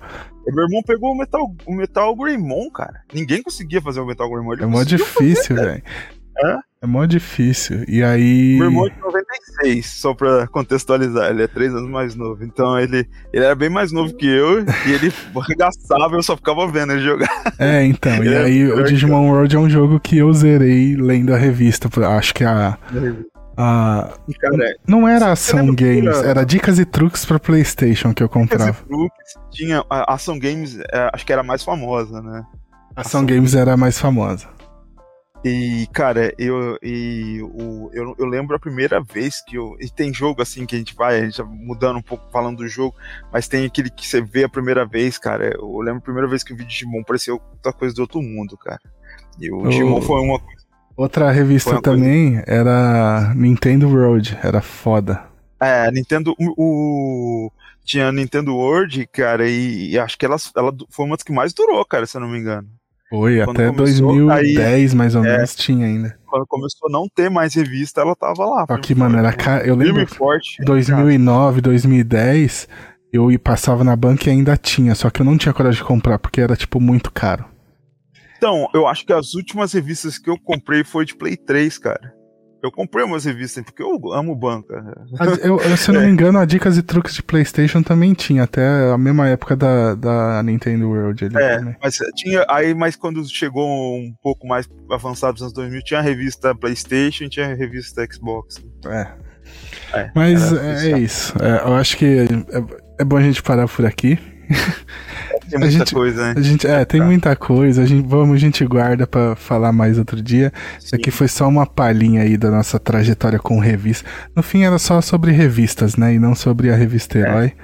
Mas eu pus revista Herói porque é meio que ponto de Então, partida. É isso. porque é a primeira vou revista que eu. Que eu, que, eu, que eu queria só falar. Ah, Revista com CD-ROM. Eu lembro que no Carrefour, meu pai e minha mãe, cara, eles chegavam aquelas promoções que, eles, que que elas ocupavam muito espaço. aham. Elas ocupavam muito espaço. Aí tinha é, liquidação de Carrefour, de Walmart que tinha aqui. Meu pai e minha mãe chegavam com caralhada de revista hora. de CD, que eles cobravam 50 centavos por revista, cara. É, eu não- essa, eu- essa época eu não peguei, que eu não tinha PC É, então. e. Aí, aí que eu, cara, eu adorava, porque você Ah, pegava. puta! Que a gente vai. Ah, é o que eu falei, a gente tá estendendo, mas É. a gente vai falar disso mais pra frente, que eram as revistas que vinham com a fita de vídeo, mano. Nossa! fita- Eu não peguei, mas Não tinha, pegou? tinha muito. Nossa! teve- Spawn saiu. Spawn saiu a animação inteira com É, revista. exatamente. Mas a gente vai deixar isso pra outro dia. Vamos parar de falar de, de, de revista aqui hoje. Mas fica aí. Esse é o nosso É. primeira vez que a gente faz o reprisado aqui dentro do Transmissão Pirata. Espero que vocês tenham gostado. Deixa o like, segue o canal. Deixa o sininho aí ligado pra saber quando tem novidade. fazendo aí, cara, mas É, a, isso, isso aqui é pra quem tá assistindo o corte no YouTube. Pra quem estiver assistindo o programa inteiro, no, no, esse, continua aí que a gente vai seguir ainda. Vamos lá, vamos voltar pro Transição Pirata agora. E vamos falar de trailers agora, certo? É hora do duelo! A começar por essa animação que tá sensacional, O gato passando aqui. que é a Corda Carlo. Nossa, eu vi, cara, o trailer. A Netflix soltou o trailer aí de Acorda Carlo. E. Tá sensacional, né, cara? Não, sensacional. É, e a animação do Juliano Henrico, né? Que, e da produtora. Cop Studio, que é a mesma galera Grande. que fez. Juliano Henrico, pra quem não sabe, ele é o irmão do Jorel. Exatamente. Que é eles que criaram o irmão do Jorel, né? Inclusive. Isso. E, puta, cara, eu vi esse trailer e só amor só. Pelo cara. Ah, demais. Pelo Carlo, ainda que a narradora fica, oi, Carlos. Aí ele, não, Carlo. Né? Carlo. Carlo. Carlo. Carlo. É. Não, e cara, é, é, é good vibe total, é coisa que, que precisa ter mesmo. É. Isso, é, isso aí é pra, pra criança, pra adulto. É aquela coisa que Exato. alegra o seu dia, cara. Exato. Aquela coisa que alegra o seu dia. E, e alguns detalhes que eu quero citar aqui do trailer que o Carlo parece que é viciado em goiabitos, que vai ser a coisa da Em goiabinha, né? A Isso. bolachinha com a goiabada. Sensacional. É achei. bom. É. É bom. O Alberto, que me parece ser uma versão do Grinch. E sabe quem que lembrou? Não sei É. se você já leu Moon Shadow. E o Moon Shadow, Não ele tem Moon o. Shadow. Não, Moon Shadow ele tem aquele cara que anda com ele, que eu esqueci o nome, que é totalmente errado. Ele parece muito ele. Parece muito ele. É, e a Tatiana aí, que parece uma pomba, sei lá que porra que é. Isso. E, e aí, o principal, né, além do, do meme, que é incrível, que ele dançando com o alarme do carro, Ah, quem nunca fez isso, né, cara? quem É. nunca fez isso atira a primeira pedra. que é o Carlo cantando reggae. O Carlo reggae. É, ele Ah, canta- incrível, nossa, cara. incrível. Yo, yo, yo. E aí? Não, cara, isso aí é good vibe. Bom demais. Muito bom, cara. Bom demais. É, bom, Acorda Carlo tá chegando aí dia 6 de julho. É, e vai ser a primeira série nacional né, da Netflix. Vai ter 13 episódios. Quem acha que, que coisa nacional é ruim, achou errado, otário. Excelente. Eu vou até encerrar aqui. Vamos pra próxima aqui. Eu acho que não, não Bora. tem mais o que falar depois disso. Aqui não, não é bem do trailer, né? Vamos falar aí, ó, que já chegou, já tá disponível na Netflix. Resgate 2. O, a volta aí de Tyler Rake. Tyler Rake. Com O Chris rapaz- Hemsworth. O rapaz do Thor, que a gente gosta de falar, né? Sempre Exatamente. O filme ele tem produção do Joey Anthony Russo também, né? É, Que são os exato. diretores Exato. de Guerra Infinita, de Endgame, de Exato. Capitão América. As melhores coisas da Marvel. É, tem, o, é o Endgame. tem- falei desafio infinito. É, c- verme de quadrinho é uma merda. é, É, Endgame. É outro nome. Endgame, exatamente. É, e o diretor que é o Sam Hargrave aí, né? Que ele era. Ele foi por muito tempo diretor de coreografia, diretor de stunt, né? De. Como é que fala? Uhum. De Dublê. dublê, de dublê aí do, dos irmãos Russo, né? Ele, tanto que ele tá como coordenador de, de coreografia de, de, E das de irmãs dublê dos. Ai, caramba. Do- era- Dos Vingadores, dos filmes dos Vingadores aí, né? Então, você vê que são os melhores filmes de ação aí, as- os melhores filmes com ação do, do universo Marvel, né? É, eu concordo. E, e aí tá aí. Eles, ele, como diretor aí, em o resgate, o primeiro resgate a gente gravou lá atrás, lá, o- lá no. Acho que era Tropa de Orsi ainda. Falando do primeiro filme, cara, excelente, né? É, Eu não vi, Você não assistiu, cara? mas eu vou ver. Bom, agora você já vai saber que ele morre no final do primeiro filme, né? Porque com aí? spoiler do segundo. Mas. que ele ressuscita pro segundo. Ah, que susto! Eu falei, cara, é, é, é preview? Que porra é essa? o cara Não, não, morreu? não, não, não, não. Ah, Cara, me engano, o, o primeiro filme ele é mais fechadinho, esse novo ele Aham. parece mais abrangente, né? Uma coisa mais. Tanto que Aham. agora tá em Ah, cara, prédio, explode tudo. Nossa, por o, que que o- não- eu não vi. Vou falar o porquê eu não vi. Porque pra mim o Chris Hemsworth, ele é fortão e tal. Mas, cara, ele é um ator de comédia. pra mim, Não, ele é cara. bom, ele é bom. Ele é, é bom, bom. de ação? É bom. Não, e o filme tem ação quase no nível de John Wick. Pode ir tranquilo. Pô, É quase no nível de John Wick. Não é no nível de John, John Wick, é não, quase. sim, já é quase, quase. tá. Mas John é- Wick é, John Wick já virou. tipo, referência, não né? Tem muito o que concorrer, né? Exatamente, mas tá quase ali. E o, o Sam Hargrave gosta de fazer uns planos sequen uns, um, umas cenas de ação em plano Plano sequência, corrido, assim, né? que Aham. fica um espetáculo. assim. Ah, eu gosto muito disso. Gosto Espetáculo. muito disso. É, bom, né, nesse segundo filme a gente vai ter o Idris Elba aí também, né? Ah, Idris Sempre Elba bom. É, Idris Elba é sempre sensacional. senhora, o cara é demais, cara. É o E- Luther. Quem já viu? É, É, total. tem- e também tá em. Como chama? The Wire, que é os melhores já feito. E, e tá em Thor também, né? Tá em Thor, é Tá em o. Thor também. Randall, Randall. O o guardião da É. Bifrost. Exatamente. E aí teve essa semana aí rolou o Tudum, né, o evento da Netflix no Brasil. É praticamente uma Comic Con da Netflix que rola no Brasil. E o Chris, Chris Hemsworth foi pro Brasil pra divulgar o filme e tá inclusive participou do Podpah, assim. Aí. Excelente, assim. É, o, é, o, é o Gabriel e o Pedro da alta renda. Exatamente, exatamente. Não é a Um gente que dia a gente é. vai ter Chris Hemsworth falando com a gente aqui. Ah, quando, né? E garante. A gente já garante aí. pra você. Exatamente. É isso. Mas é, tá aí, já tá disponível, então quem quiser ver, tá, os dois estão disponíveis na Netflix. Vai, Gabriel, você não assistiu? Vai, assiste, porque é bom. Inclusive, a gente com certeza vai falar desse segundo filme aqui em algum momento. Então já, já deixa na bala na agulha aí. Beleza. Certo? Vamos pro próximo trailer então de hoje. Agora, falando de videogames novamente, vamos falar de Star Wars. Star Wars Outlaw. Novo, Fora da lei. novo joguinho aí de Star Wars que mostra o universo de Star Wars como você nunca viu antes, né? Essa sempre é propaganda aí, a gente já viu milhões de vezes a mesma isso. coisa. Fala isso, mas já tá bom. É. Cara, a ideia é fazer um GTA de Star Wars, né? Você via.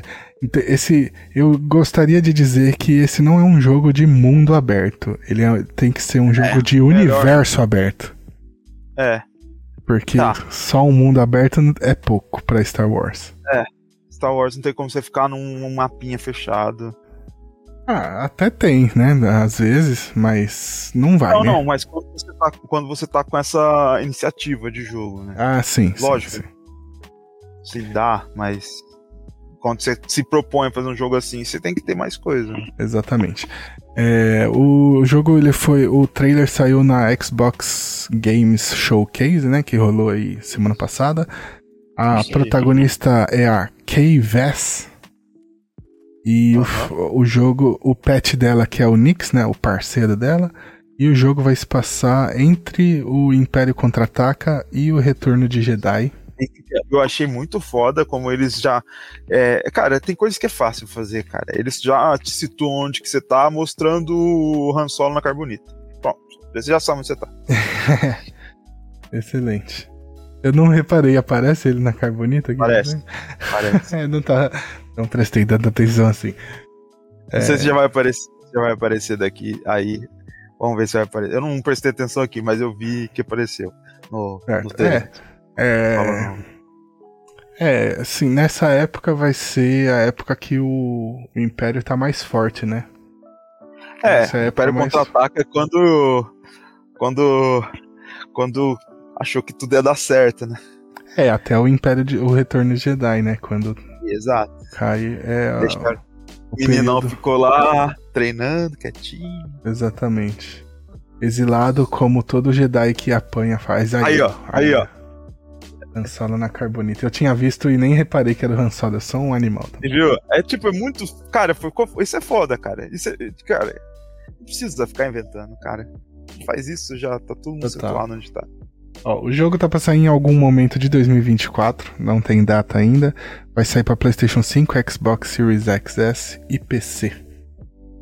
É... E aí é o que você falou, né? Vai ser um, um Jedi Fallen Order aí com Com Uncharted. com um Shard. Em vez de ser sabre de luz, vai ser piu-piu, né? Vai ser piu-piu. ah, é- e cara, o- soltaram um outro também de 10 minutos. Tem, eu achei um mundo bem parecido com o do Uncharted 4, assim. Bem parecido Aham. mesmo. Gostei. É, tem moto, tem navinha, É, tem piu-piu. já- Parece. Tudo empolga, mas a gente fica um pé atrás, né? É. é, é, eu acho que principalmente depois de de Do Cyberpunk. É, tá, Cyberpunk. Não, mas é que assim, todo mundo né? que fala que vai fazer alguma coisa de mundo aberto. aberto, a gente fala assim, legal, vai ser GTA e Red Dead Redemption ou vai ser Cyberpunk, né? Você tem essa essa régua aí. Felizmente. E, e aí a gente fica na expectativa, né? Mas é, eu acho complicado esse tipo de jogo, porque o, o GTA e o Red Dead, ele tem um negócio do mundo parecer vivo Exato. que é, incrível, difícil de replicar. É. Não é simples de replicar. Né? É Qual, incrível quais outros jogos que você tem de mundo aberto que tem essa complexidade assim, bem feita? Acho que não existe, Tem um cara. jogo que, tem um único jogo que eu falo que, que, que só eu, eu e alguns amigos meus gostam, que é o Sleeping Dogs, que chega perto. Sleeping Dogs é, é bem feito, mas ele, ele é muito mecânico, né? Atrás, é, ele fica atrás porque é muito mecânico. É muito mecânico. Assim, é um puta de um jogo, mas mesmo assim é difícil chegar lá. Porque Red Dead e GTA é muita grana, é muito trampo. E, e o GTA vem trabalhando isso desde o Play 2, né, cara? É, desde do, é. do Vice City. Do Vice City já te não, do mostra 3. o que, que faz. Desde o GTA 3. Desde isso. o GTA 3 eles vêm trabalhando esse negócio. No, no próprio, nos primeiros jogos já tinha essa coisa da, da Era, cidade parecer é. viva, apesar de É. ser aquele gráfico horroroso. pra, pra, que- pra, pra quem jogava, eu lembro que eu, a primeira vez que eu joguei GTA, já tinha, acho que já tinha saído 3 já, mas eu fui na casa de um amigo ele só tinha Play 1, aí ele, foi a primeira vez que eu joguei e ele adorava. Sim. Eu já tinha jogado, eu já tinha jogado GTA 3, eu fiquei, que merda, Não, cara, eu, eu ele joguei, adorava. eu joguei na época que saiu o 1 e o 2 e era incrível, assim. É, o pessoal adorava mesmo. É. A única coisa é que eu não sabia inglês, então eu não conseguia fazer as missões. Então Ah, eu só aí saía por aí matando todo mundo. Todo brasileirinho passou por isso, cara. Tanto Todo que- é, tanto que Eu, eu e meu primo, a gente chamava o jogo de. Ah, vamos jogar o, o de roubar carro lá.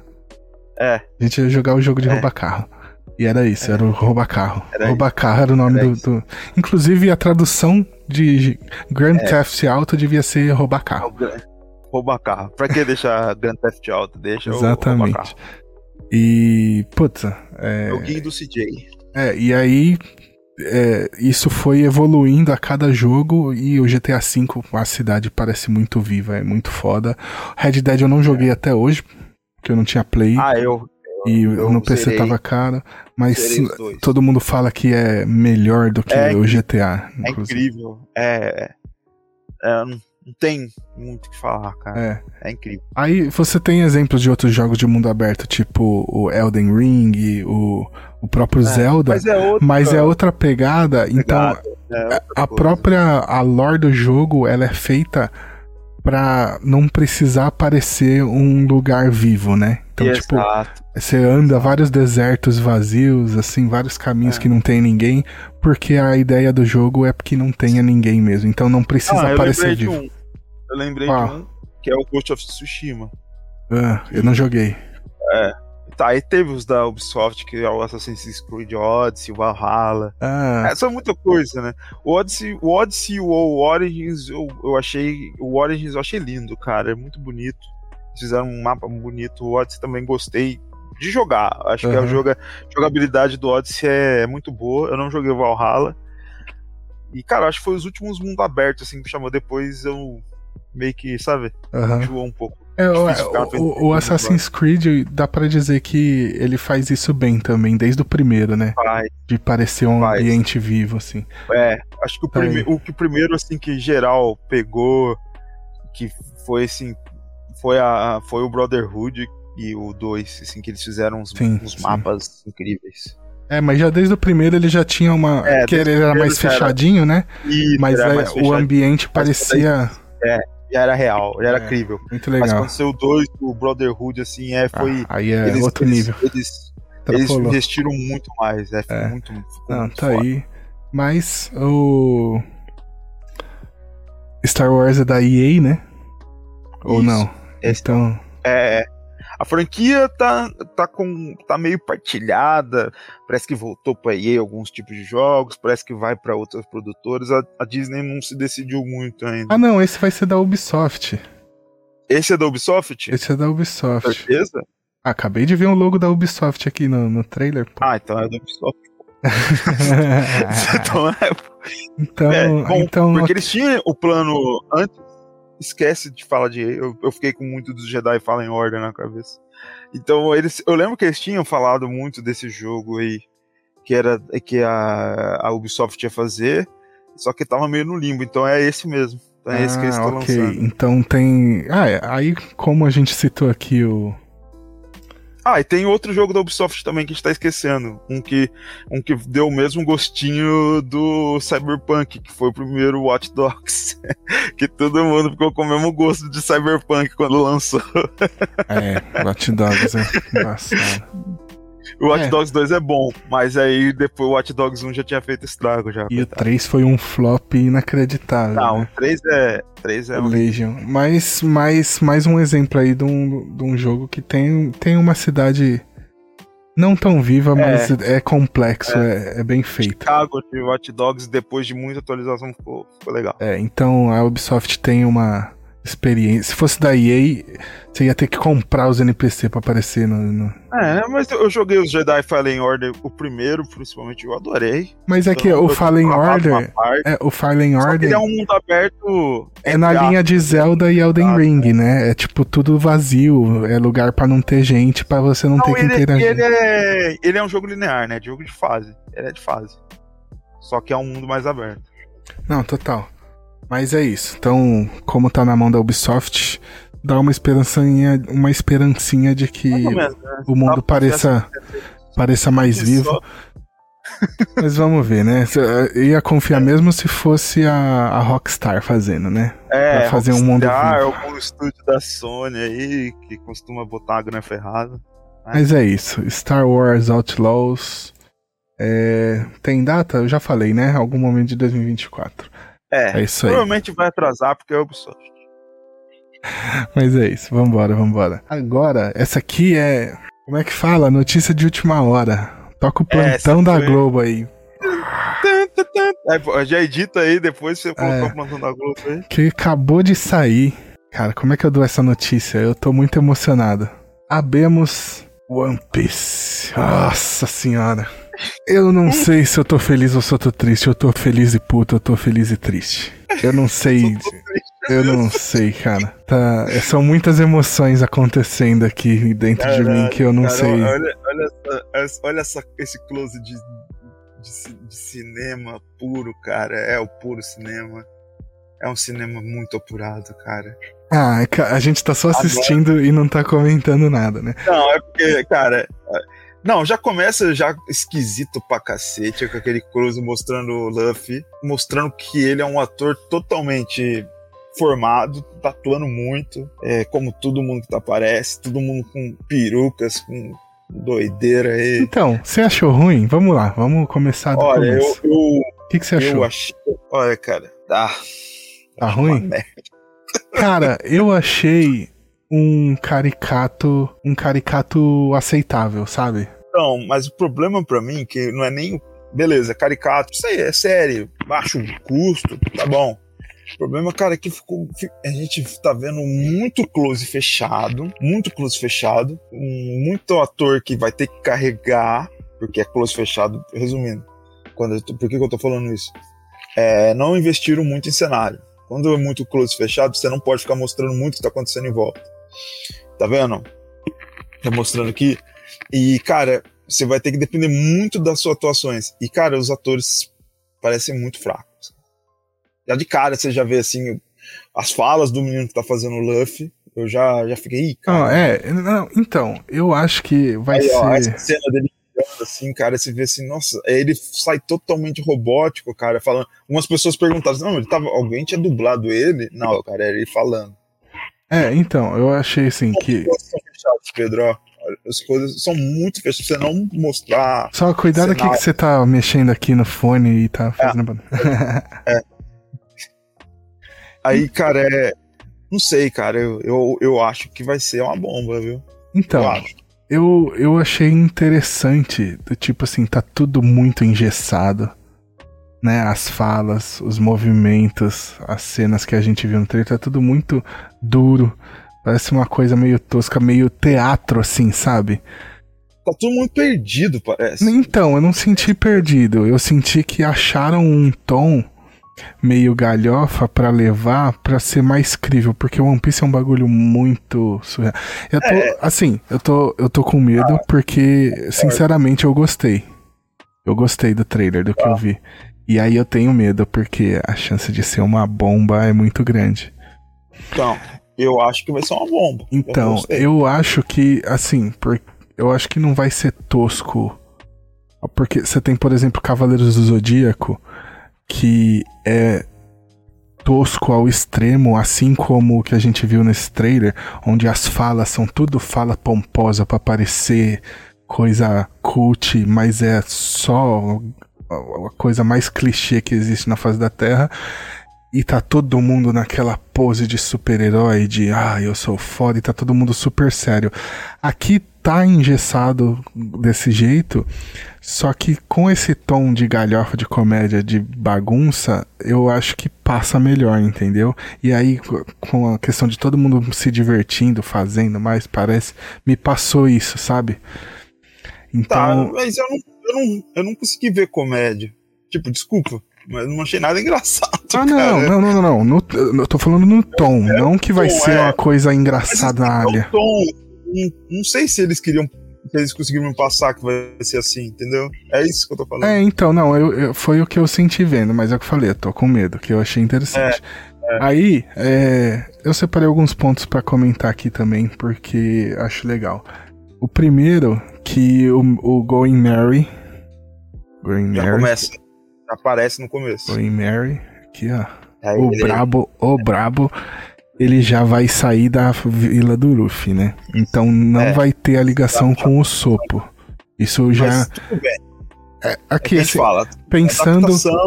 É, é, mas é que assim, pensando no futuro, num futuro distante, Uhum. É, o fato de não ter a ligação com o Sopo, o navio, é um problema. Mas isso é lá pra frente, se o bagulho Ah, der certo. sei, eu peguei, eu peguei. Lá na sétima Já peguei. temporada, isso vai ser um problema, sabe? Se a série der certo.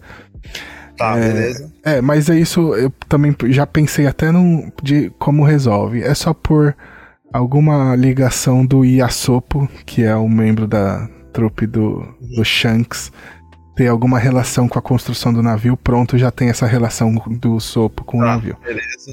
Mas é, isso pensando lá na frente vai ser um problema, de resto, adaptação, foda-se. Eu, um negócio que eu achei um problema, porque eu, eu senti que o Zoro vai ser aquele personagem que vai segurar o Luffy. O Luffy vai ser o porra louca e o Zoro vai ficar segurando ele. Vai ser a consciência, né? Só que, que no anime, no mangá, o Zoro, ele é tão merda, tão maluco quanto o Luffy, né? Exato. E, e aí... A única consciência que tem mais ou menos é a Nami, né? É, e. E o Usopp, né? O Usopp também. mais é. ou menos. né? Não, é. A, a questão de não sair logo pra porrada, assim, essas coisas assim, é, o Usopp. O Usopp é. É, ele é mais mais porra louca quando eles estão zoando no barco entre eles, né? Que é um dos meus momentos favoritos de One Piece, inclusive. Mas eu, eu senti que o Zoro vai ser esse personagem sério, né? Então você tem duas cenas ali. Ele não fala. Não, que ele fala, por exemplo, no final, assim, que eu, isso eu amei. O Luffy falando assim: ah, a gente tem que gritar o golpe. no nome do Aham. golpe final, porque Sim. É assim que o homem de verdade faz. E aí o Zoro fala assim: não, não é não. Eu falo assim: que isso, Zoro? É pra você gritar também. Eu queria ver o Zoro gritando também, o Onigiri, né? Uhum. E pra- pelo jeito a gente não vai ver, porque ele discorda do Luffy de que tem que gritar o nome do golpe. personalidade dele É, do- no- no- na série. É, e outra coisa é que tem um momento que a- o Luffy fala assim, que a Nami e o Zoro estão discutindo, ele fala assim, o Luffy fala, ah, parece que temos é uma um problema aqui na tripulação, e aí os dois falam, nós não somos a tripulação. Então, é, tem uma questão de que o Zoro, ele cria uma confiança no Luffy imediatamente no mangá, no anime, né? Que é muito foda. A, a relação capitão e, e imediato entre eles é criada muito foda, assim, desde o começo, né? E aqui, aparentemente, não vai ter isso tão simples assim, mas isso é fácil de contornar também lá na frente. Adaptação, ok. É só que isso, só, só quero apontar isso só. É, tem uma cena do Makenyu, né? O, o Zoro lutando, que eu achei uma coreografia, tipo uma dança mesmo. E aí eu queria perguntar pra você, você achou muito ruim? É que você achou tudo ruim, você vai achar ruim também, né? Não, não. Não? Eu Não. achei, eu achei legal. Eu achei que funciona essa Sim, dança do, do Aham. Zoro ali. Eu não sou tão extremo, não. Eu Ah, ok. Ko- Kobe e. uh, Eu sempre falo em, em japonês porque eu assisti em japonês a Arubida, né? Acho que é Alvida o nome da. Apareceram ali já, né? Então provavelmente não vai ser uma coisa tão descolada assim do, do anime, do mangá, apesar de que vai ser provavelmente muito resumido, né? É, tem que cortar, né? Tá Exatamente. falando de mil. Mil episódios. episódios. A gente tá falando de, de, lá, no- de 70 episódios, na verdade, ali, né? Que vai ser até eles entrarem na Grand Line, que vai ser provavelmente o que vai ser resumido nessa temporada. Nesses 10 episódios, 13 episódios aí. E pra fechar, o Rei dos Mares. Foda. Foda. Achei muito foda. O Rei dos Mares que aparece ali. O efeito ficou muito bom. De verdade. Surpreendeu. Né? Uhum. É, Agora- gastaram tudo. Gastou tudo nele ali, porque o braço do Luffy, quando estica, ficou horroroso, né? Exato.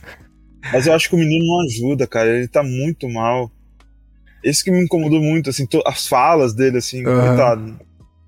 Nossa, Luffy, eu acho que, que assim, se, é isso que eu falei, entendeu? Aham. Depender dele, ele tá muito mal em tudo, cara. Tá vendo? Ele. ele, ele... Eu É, não gostei ele, só ele, é, ele tá essa pô. coisa muito, tipo, teatro, né? Assim. É. Muito forçado, assim. Eu, eu achei também. Mas. Mas é, você falou, a parte do Zoro ficou legal mesmo. Gostei, Uhum. concordo com você. E, sei lá. Eu não sei, cara. Eu acho que já. Acho que eu fico com um pouco pé atrás também de tanta coisa ruim que fizeram já de adaptação É, ocidental. não, é, eu não. Eu, o visual eu gostei também, o visual de tudo, assim. pra- tipo, dá pra ver que é uma série baixo orçamento, né? Tá Mas, bem claro. Que eu falei, só corte câmera em cima dos atores, É. corta totalmente que você puder de cenário em volta, não tem close alto, muito pouco. E vamos ver. Mas eu gostei, mas eu gostei do visual assim deles. Achei que o É, essas coisas não vai mudar. Eles não iam colocar uma pessoa com cabelo normal. Eles vão colocar peruca, um cabelo É. colorido. mas eu, eu achei que, que funcionou. sério, Porque, por, por exemplo, a Saori de cosplay no filme dos Cavaleiros do Zodíaco, mano, não combina com o filme, sabe? Aqui nessa série tá tudo meio caricato, meio É que eu fico forçado. com medo, é que eu fico assim com medo que eles fizeram é, uma seleção muito baseado com semelhanças e, e a- as semelhanças do personagem. E o, o Sidão, ele fala que quando o pessoal foi fazer a seleção do pessoal da, do filme do Turma da Mônica Laços, o- eles fizeram baseados, lógico, nisso também, mas também você tem que fazer baseado no talento do, do, do, do, do cast, né? Aham. Então eu fico com medo, eu fiquei com- muito com medo do cast, assim, pelo que eu vi. Acho que o principal, assim, que me deu. Porque eu entendo tudo, que é baixo orçamento e tal. Mas eu acho que quando é baixo orçamento, cara, o cast tem que segurar muito. É. É Isso, fraco, né? Mas você chegou a ver o Cowboy Bebop? Eu não cheguei a ver porque eu fiquei com medo de ver. Então, o Cowboy Bebop, ele é tudo ao contrário, assim, a parte visual, a atuação, É o tom, ele tá tudo certo, São mano. atores bons, né? É, ele tá tudo certo. O, o problema lá é o roteiro e a edição, sabe?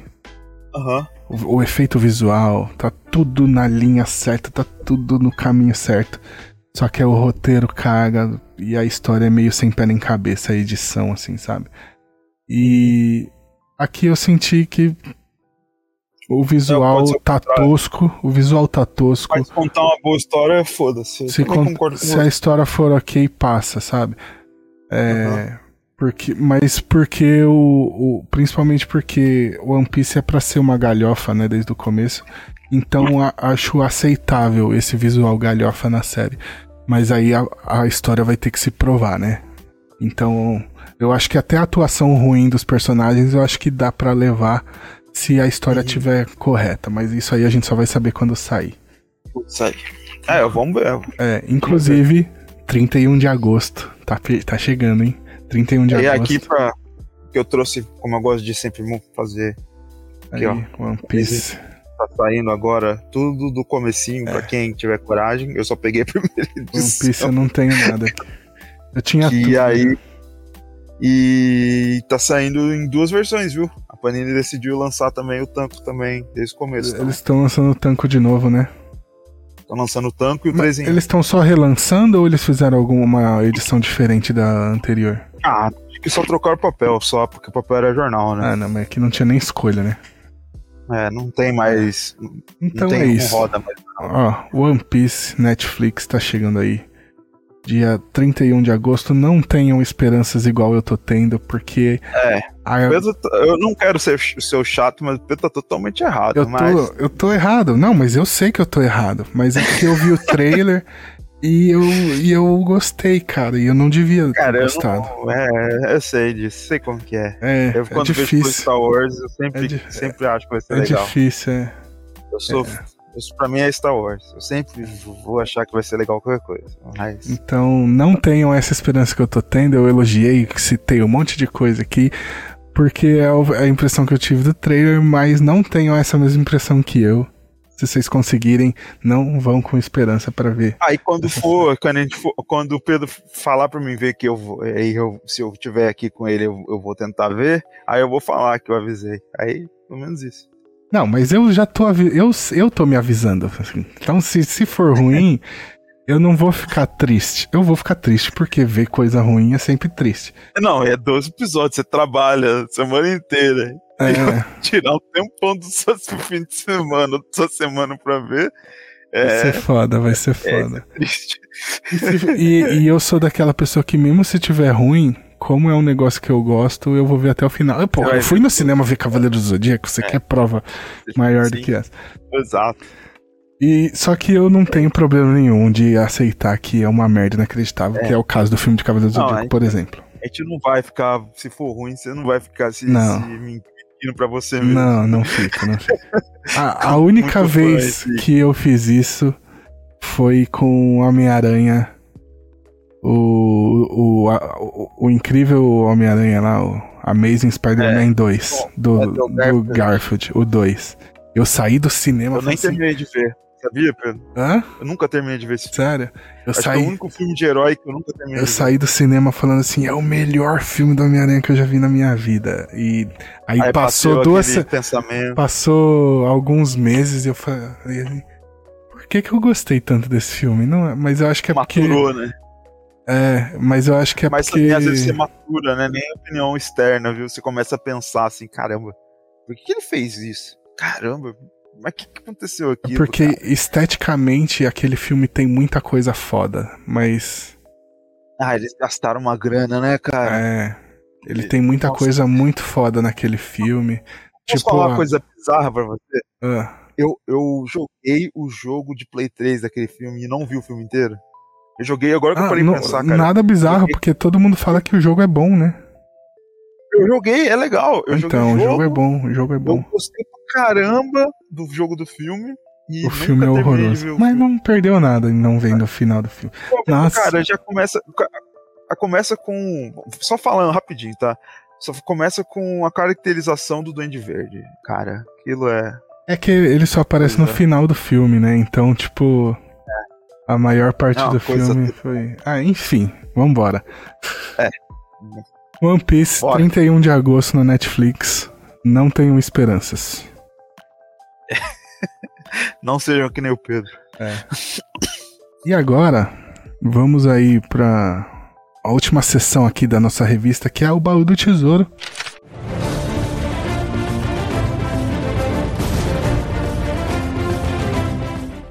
E vamos começar trazendo mais um quadro novo aqui pra esse podcast, que também é um outro podcast meu que eu tô trazendo pra dentro desse podcast, que é o quadrinho da semana. E aí eu vou até mudar aqui. Pô, olha aí. Ih, tá meio torto. Deixa eu me ajeitar aqui. Gabriel, você não vai ver a não ser que você entre na live agora, tá? Não, eu não tô. É, eu não tô na live. Eu não tô vendo nada do que tá rolando É, na Twitch hoje. deixa eu me ajeitar aqui. E o Gabriel, como a câmera dele é mais perto, não tem muito o que fazer. Deixa eu só centralizar a cara dele. cara feia aí. Então é isso, ó. Pra, pra quem tá olhando a tela aqui, já tá vendo ali o que, que a gente vai falar. A gente vai falar o quadrinho da semana dessa semana. É a revista Escafandro Niburts, que é da editora Ultimato do Bacon. O Pô, quadrinho. gostei do nome do quadro já. Quadrinho- o nome do quadro chama Quadrinho da Semana. Pô. Gostei. Então, e é o quadrinho do Mozart Couto aí, né, na revista Escafandro. Quadrinhos da semana, pra quem não conhece, o podcast que eu criei com o Andrezão, a gente falava de um quadrinho diferente toda semana. Ele nasceu dentro da Tropa Dercy, aqui dentro desse canal. O nosso primeiro episódio foi falando de Power Rangers. Saiu pela Pixel. Aí eu redesenhei todo o quadro, a gente montou um feed separado, um canal separado pra falar só disso. Fez alguns quase 20 episódios e aí o quadro morreu, porque não dava pra ficar editando e gravando muito. E eu resolvi trazer ele de volta aqui dentro da Tropa Dercy, então é isso. E agora Porque vamos- tem um cara que tá gravando com ele que só fala dessas porcaria que sai. Exatamente. E aí, pra ressuscitar aqui, eu trouxe aqui a editora dos meus amigos, Ultimato do Bacon, com um quadrinho que foi o último projeto deles aqui. Inclusive, não tá nem vendendo ainda na lojinha deles, né? Acabou a campanha agora, eles estão entregando pra galera que. que Primeira mão? que colaborou. Eles estão entregando para os apoiadores aí da campanha, né? E já já vai estar disponível aí na lojinha deles, que eu vou pôr o link aqui no, na descrição, tá? Para quem quiser ir lá comprar a sua edição de Nibirds. Vamos lá então falar um pouquinho aí dessa edição de Nibirds, que é para eu mostrar aqui a imagem e eu esqueci. Tem, eu tô com aqui da Pode uma falando, obra vai falando. do grande, não sei se pessoa- as pessoas conhecem, tá um desenhista aí que, brasileiro chamado Mike Deodato. Ele fez esse projetinho com o Mozart Couto, e é um personagem que era do pai do, pai do Deodato, né? Tá aí, calma aí que Deodato não tá Borges. aparecendo agora, porque eu consegui. Tá aí, ó, a capa Beleza. da Escafandro Near Boots E- do Mozart Couto. Vou pegar o do, do Mozart pra, só pra fazer uma, uma introzinha. E aqui tem um resumo bom que a Mits fez. Ah, É, tá. Mozart Cunha, Cunha do Couto, que é o nosso Mozart Couto, começou a atuar é, em 79 como desenhista e também como roteirista de quadrinhos. Né? Ele fez várias produções né, da- das, das editoras, ele fez muita coisa para Abril, ele fez muita coisa é, cobrindo número para Abril. Eles publicavam muita coisa de, de história dele.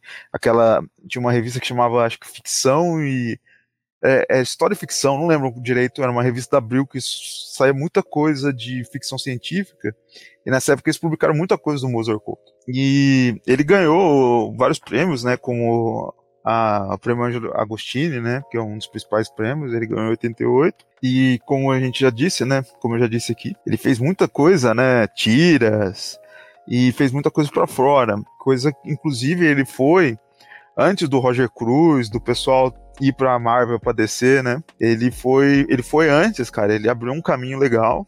Ele fez coisas pra DC, pra Marvel, pra a Clan Comics, pra Dark Horse e pra Image. Na Image tava pegando muito artista, porque eles estavam lançando muita coisa, ele também participou disso, dessa daí. E ele, ele, ele ganhou também, né? é, com o livro Nosso Folclore, ele ganhou um prêmio de Jabuti, cara. Ele ganhou Jabuti, que é o prêmio, um dos principais prêmios literários do Brasil. Ele fez esse livro Nosso Folclore e ele ganhou em 99. Era um livro didático. E, cara, é, a gente vai mostrar, falar um pouco da arte do, do Mozart, que, cara, é. Vai mostrar? Fantástico. Vai mostrar? Eu não tenho nada aqui Não, pra mostrar. Não, não vamos mostrar, não. Vamos mostrar da. Do, Não, é que até vou porque eu não um separei nada, não dá pra mostrar. É. Sim. Como a gente só tem online, a gente não tem como eu mostrar aqui, mas eu posso mostrar um pouco do PIB dele que ele fez aqui com o Deodato. Cara, é, é- dá pra, você consegue ver muito o que você já vê e você sabe que é, é do Mozart e que é do, do Deodato. Aqui dá pra ver esse, esse, esse, esse cara aqui tem muito da chura do, do Mozart Aham. ele, fa- ele, ele usa ele, ele faz muito detalhe do preto e branco. Ele trabalha o preto e branco um pouco, você viu o que eu já vi. Hum, é um, um cara no PIB ele se destaca muito, cara. E tá aí, né, mo- mostrando que estamos aí com um fãzão de Mozart Couto aqui pra falar de... Não, é, eu, eu, eu acho que o, o Mozart, ele, ele. Por isso que ele fez isso aqui junto com o Deodato. Que ele tem a arte realista. A arte Uhum. realista dele é, é fantástica. E eu acho que, cara, no mundo, no mundo mesmo, dá pra falar que o PIB dele não, não tem muito que te, te pôr e tirar Aham. De muito artista americano e como a gente vê muito japonês no, mercado japonês PIB é coisa fantástica a gente no Uniboots ele nossa ele regaça cara É, ex- excelente. E aí, já citando aí, porque essa é a primeira revista Escafandro que sai em preto e branco, né? Todas as outras são coloridas. Então já fica essa dica aí de que o Mozart trabalha bem pra cacete o preto e branco e essa revista é pra ele, especial pra ele. E vamos falar um pouquinho da história, o que, que você achou, né? Um resumão. Pô, eu, eu acho que assim o plot cara eu achei foda eu achei Aham. foda eu acho que é a história é, é curta então fica um, um pouco quebrado Certo. o roteiro, mas eu acho que faz parte pelo pelo fato da história ser muito curta e eu acho que ele deixou uma pontinha aí, cara. Não sei se você concorda. Eu É. gostei. É, vou passar um resumão, né? Aqui que é Londres está sendo. Londres está sendo atacada por vários vampiros, né? E aí tem o doutor e uma pessoa, é, uma, uma autoridade da cidade Autoridade. que estão fazendo tem uma experiência lá para criar os Nir- Niburts, né? Que é uma eu, ah, na minha cabeça era meio que uma raça de lobisomens, mas eu já vou falar que Isso. não é inspirado em lobisomens, mas, Não. mas é, na hora é o que me remeteu, né? É, porque a imagem a imagem remete. É, mas eu vou te Concordo. falar daqui mais pra frente o porquê. E eles criam isso pra combater os, os vampiros, né? E aí vai ter o desenrolar da história. E aí essa questão de parecer um pouco quebrada, deixar umas pontas soltas, essa tipo, essa é meio que é a proposta da revista Escafandro, né? São, são contos curtos aí na faixa de 30 páginas, acho 20 páginas por edição. Essa, inclusive, é uma edição especial da Escafandro que tem mais páginas do que o normal, ela tem 44 páginas. Mas mesmo assim é pouco pra você começar e desenvolver e fechar uma história, né? Então todas as Escafandro que forem pegar, vai ter essa pegada meio de um conto meio inacabado ou um conto curtinho, coisa rápida que não dá pra aprofundar tanto, porque não são muitas páginas. Mas essa é a proposta Isso. da revista, né? Sempre histórias fechadas ali. Aham. E o mais, o mais legal é que é sempre com artistas diferentes. Então já teve vários artistas foda aí que já passaram pela Sim. A gente tem algum, a gente tem alguns que Tem Marcate. linhas marca- marcadas também que, que eu adoro, que é a, a- como que chama? A, aquela a artista. Putz, eu, tava- eu ia falar o nome dela e na hora que eu fui falar. Agora você Ah. é com G. É com G. É a Germana Viana. Germana Viana. Isso. Eu ia falar e fugiu. Ela já. a Germana e o Laudo estão sempre por aí, que são o Laudo escrevendo e também desenha, mas o Laudo eu acho que ele escreve mais pra escafandro, né? E a Germana desenha muito. É, o, o Isaac Sagara, que é tá com ele sempre, né? Também. Sempre tem Isaac.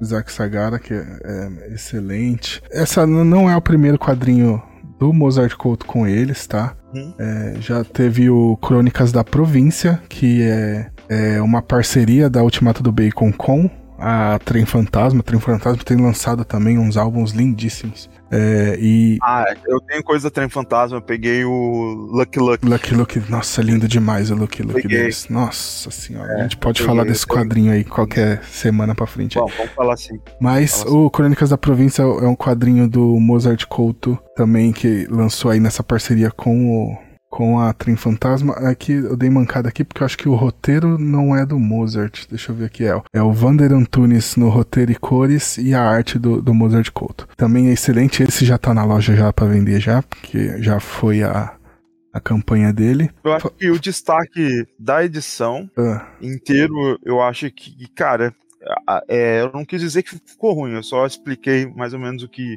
eu achei, né? E também, se fosse ruim, eu ia falar, lógico. Tá É, mas pra é, foi até legal, porque eu te passei o quadrinho. Você leu o quadrinho sem conhecer essa proposta da Ultimato do Bacon, né? É, eu conhecia, eu conhecia, Da escafandra. mas eu nunca tinha isso, eu conhecia.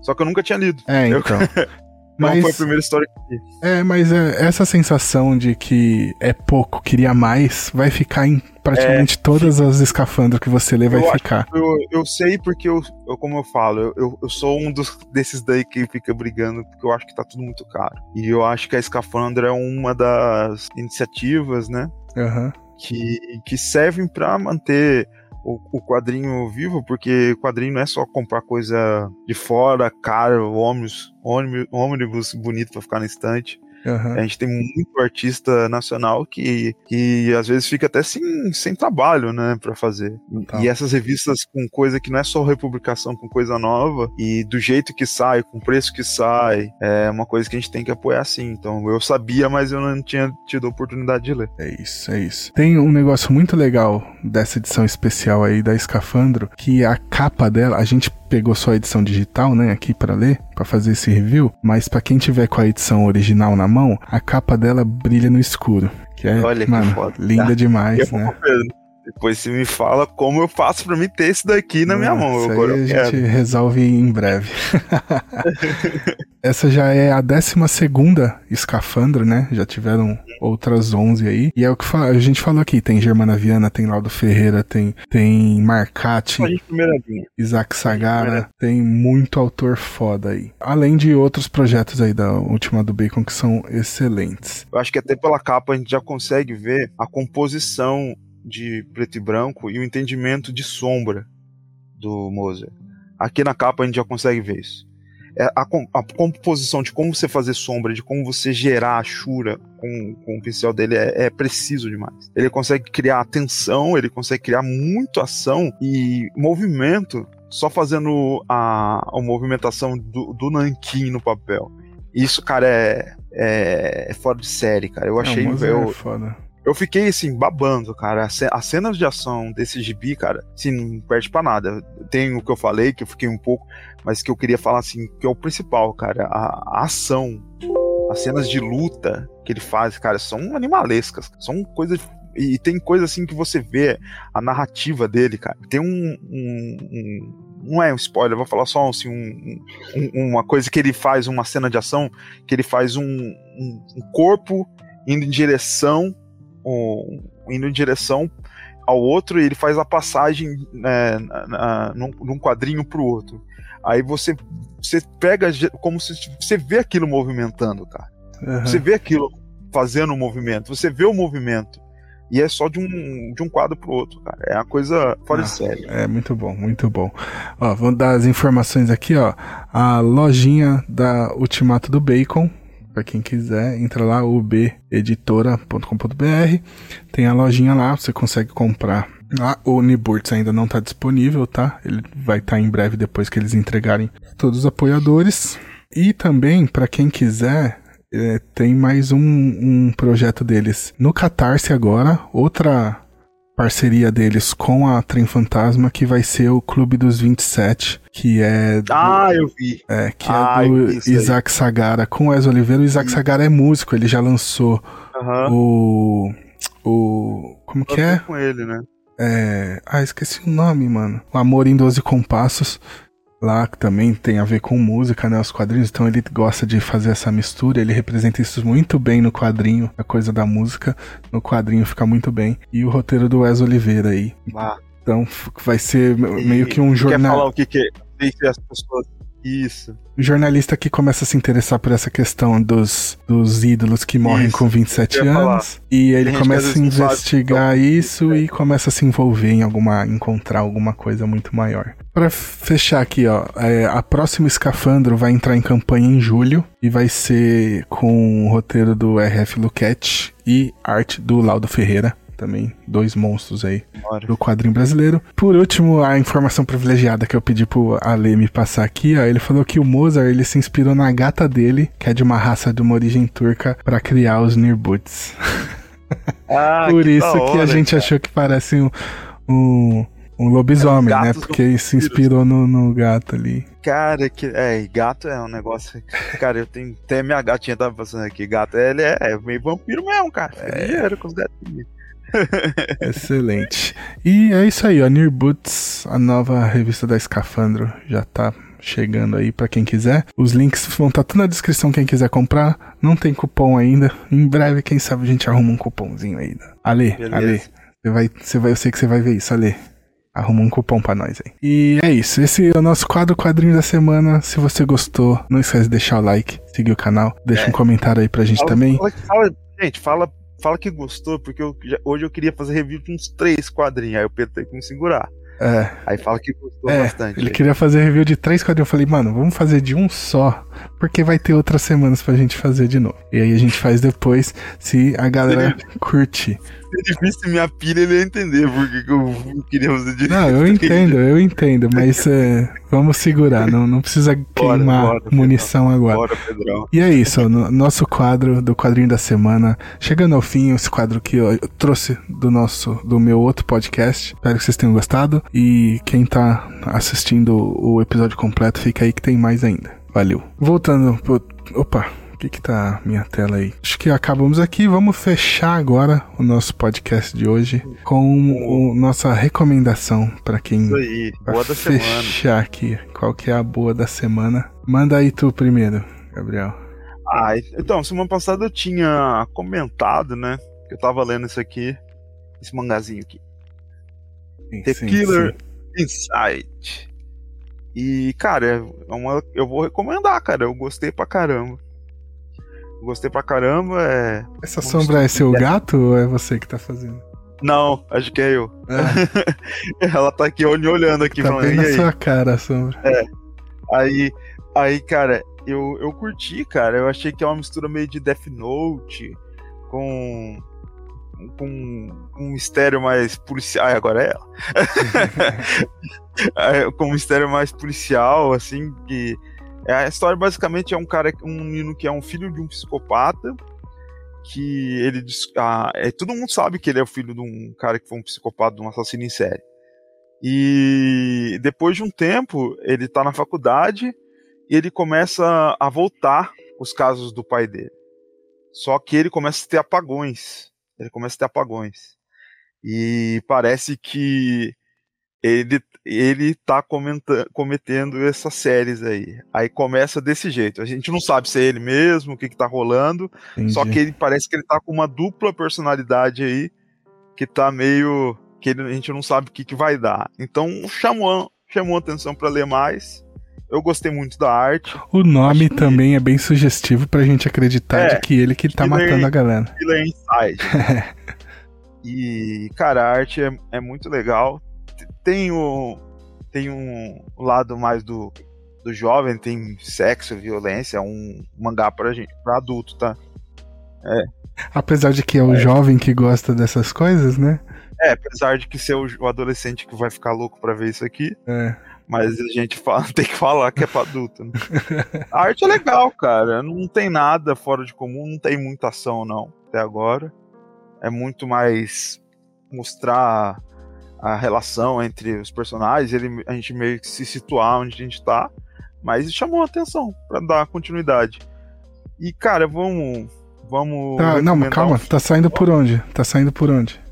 Ah, tá. Aqui no Brasil sai na Panini pela Panini, É, pela Panini Mangá. quanto? E aí no Japão você perguntou pra mim quanto o valor? R$ 33,90. Ai, Até é um, agora. é um tá tanco mal- normal isso aí. É um tanco normal. Eu paguei, eu comprei no serviço aqui, paguei 14 reais. Ok, Façam, ok. façam como eu. Façam como eu. Faça só como- compro a quadrinho Exatamente. metade do preço ou pra baixo. Eu só faço isso. Tá? E é lógico que se não for os parceiros, os parceiros a gente investe mais. Quando, quando que saiu Aí- isso aí? Aí, isso não aqui. aqui, aqui, saiu, cara, saiu ano passado isso aqui, Ah, é cara. recente então. Eu acho, é recente. Nossa, é deve novinho. ter flopado pra caralho E pra aí estar no- 14 reais já no sebo. É, não sei. É, eu acho, eu acho não, tinha coisa mais cara. O pessoal tá lendo, tá, tá, Ah, tá vendo. Só que eu acho que, acho que ele é um título que não é mainstream, eu acho. Acho que por ser mais adulto não falou. Mas aí no Japão, ele saiu em 2018 e é da Kodansha. Então é coisa. Já já deve ter um live action dele aqui já. Se, se pá. Provavelmente. provavelmente. Vou ver na Netflix. Eu falei, é, é impossível não ter um live action. Putaria, assassinato. Ah, com certeza. Tem. É isso? E filme. É, e filme eu vou. Eu vou indicar o filme que eu vi essa semana, que é O que se fazer quando você mo- morre em Denver. Achei mais ou menos. Tá recomendando? Não, é mais ou menos porque eu já vi muito filme assim. É um filme no ar. No ar e deixa uma mensagem legal. Gostei. É um filme que Ok. tem o principal. Andy Garcia. Um filme Certo. de 90. Uma coisa assim. Ah, é antigo, não é de agora. É antigo, é. Não é coisa nova. É. Você viu onde? Só Coisa pra- nova a gente fala aqui. Eu vi na um site chamado youtube.com. Você vai achar aí, não. ok, ok. Vamos lá, ó, a, a minha recomendação. Eu ia recomendar o joguinho que eu tô jogando, do Matar o Princesa aí, que, que o rapaz tem que resgatar ela, mas eu falei, não, não vou. Que, calma, que aí ficou dúbio e vou deixar dúbio pra vocês não saberem se eu tô Deixa falando do aí. Mario, se eu tô falando de Zelda, se eu tô falando de sei lá qual outro jogo que tem a lá princesa pra que, ser resgatada. Mas eu vou recomendar o filme que eu assisti pra gente gravar aqui hoje e que acabou É, eu, não, não quis, eu rolando. não quis falar exatamente por causa disso. É. Mas eu vou recomendar porque Recomendo. é, a gente vai falar dele aqui ainda, provavelmente semana que vem. tem que mas eu achei muito bom o Avatar Hum. no Caminho da Água. Caminho da Água? É, o 2 Avatar Caminho da Água. É, acabou de chegar na Disney Plus, né? Então, quem quiser é só ir lá assistir. Não assistir no cinema como o James Cameron quer que a gente assista. É James Cameron, né? Que ele quer É. que a gente assista Ele- no ele- cinema, na James tela é IMAX e ele- pipipi, popopó. É, ele quer, ele quer ganhar dinheiro pra ficar indo pegar o, aquele. é Que ele tem um, uma espaçonave de, pra ir pro fundo do mar, você sabe disso. Ele adora fazer isso, ele É. gosta de ir lá no fundo do mar. Aí Exato. gasta dinheiro pra caramba. Então, O, ó, a, questão, o filme tem mais de três horas, é longo. Eu acho que ele funcionaria muito melhor como uma série, mas pra fazer dinheiro tem que ser no cinema. Então não tem outra forma. Esse filme não, ele é muito grande pra sair como série, mas ele funcionaria melhor como série, eu acho. Mas não faria tanto dinheiro, então tem que sair no cinema, sabe? É, tem essa dualidade, porque ele é muito longo, cara. E aí, tipo assim, o, o, o Jake Sully, que é o principal, tem o arco dele, aí tem o arco dos filhos dele, aí tem o arco da esposa, aí tem o arco do outro cara, sabe? Que no filme parece que é outro filme, tem momento que parece que é outro filme, sabe? entendi. Eu entendi porque você falou de série, então. É, Porque e aí no- uma série você muito- trabalha melhor núcleos, claro. né? Aos poucos, assim, muito você vai claro. trabalhando vários núcleos separados. Funciona melhor do que no filme. No filme parece que é, agora o episódio 1 é o episódio do filho do Jake Sully, aí mostra o filho dele. Aí agora o episódio 2 é da esposa, é, que eu esqueci o nome da personagem da Zoe Saldana. É Zoe Saldana. É, inclusive. É, não, se bem que no final ela tem o momento dela. Mas é, ela é a que fica mais apagadinha nesse filme. O filme foca bem nos filhos do Jake Sully. É, e aí, em primeiro momento, isso parece ruim, mas os personagens dos filhos do Jake Sully são muito bons, cara. Gostei, me apeguei muito a eles. Parece, parece um clichê. É um clichê da porra. É, é, a- se o primeiro era Pocahontas, o 2 é o Rei Leão 2, sabe? Que é o do Simba Rei, com os Entendi. filhos, de, com a filha dele, a, a Nala. com mais vontade de ver.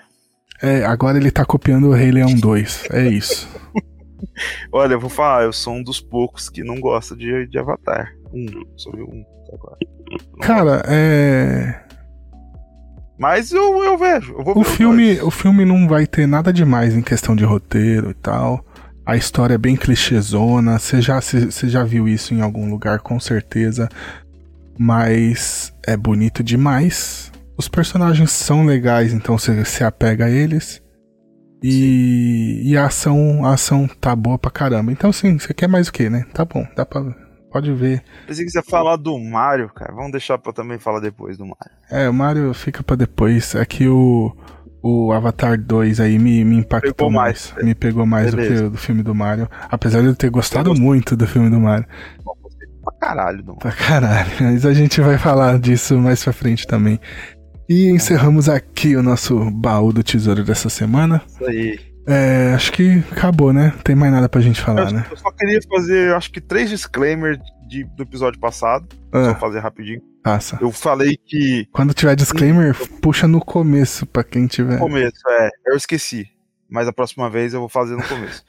Só que né, eu, lem- eu vi três coisas que eu errei. Um, eu falei que de crossover de Scooby-Doo com Tartarugas Ninjas. Eu, eu vi notícia que esse é o filme e eles cancelaram. Não vai ter. Não vai ter O mais. segundo, eu errei, eu fui falar é, sobre a Madame Hydra. Eu não lembrava o nome e ela chamava Viper. mesmo, Ok. Da heroína. E terceiro, eu fiz uma brincadeira com um negócio que eu não gostei e não vai se repetir. Sobre os roteiristas do Velozes Furiosos. Ah, eu não É lembro. Eu não lembro. Da... É. Ah, deixa Não. claro aí. Agora expõe. Agora expõe o erro. Não, vai. eu falei sobre. Não, eu falei. É porque teve um episódio de American Dad que eles zoam com deficiência física. Aí eu, eu falei, tipo, só pra citar e, e aí ah, não é ok, legal. Ok, não.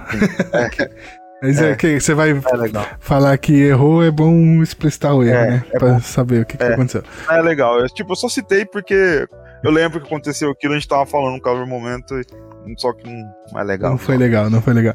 Ok. Fechamos aqui então o nosso episódio de aí. hoje. Valeu, Gabriel, de novo aí comigo pela companhia. Isso aí. Tá agregando pra caramba aí. Quem curtir aí a participação do Gabriel, comenta aí pra gente efetivar ele. É, ele ainda Tô- tá em período de, de- teste. Período de de, experiência. período de experiência aqui, 30, Isso aí. 90 dias. Ver se ele vai ser efetivado ou não.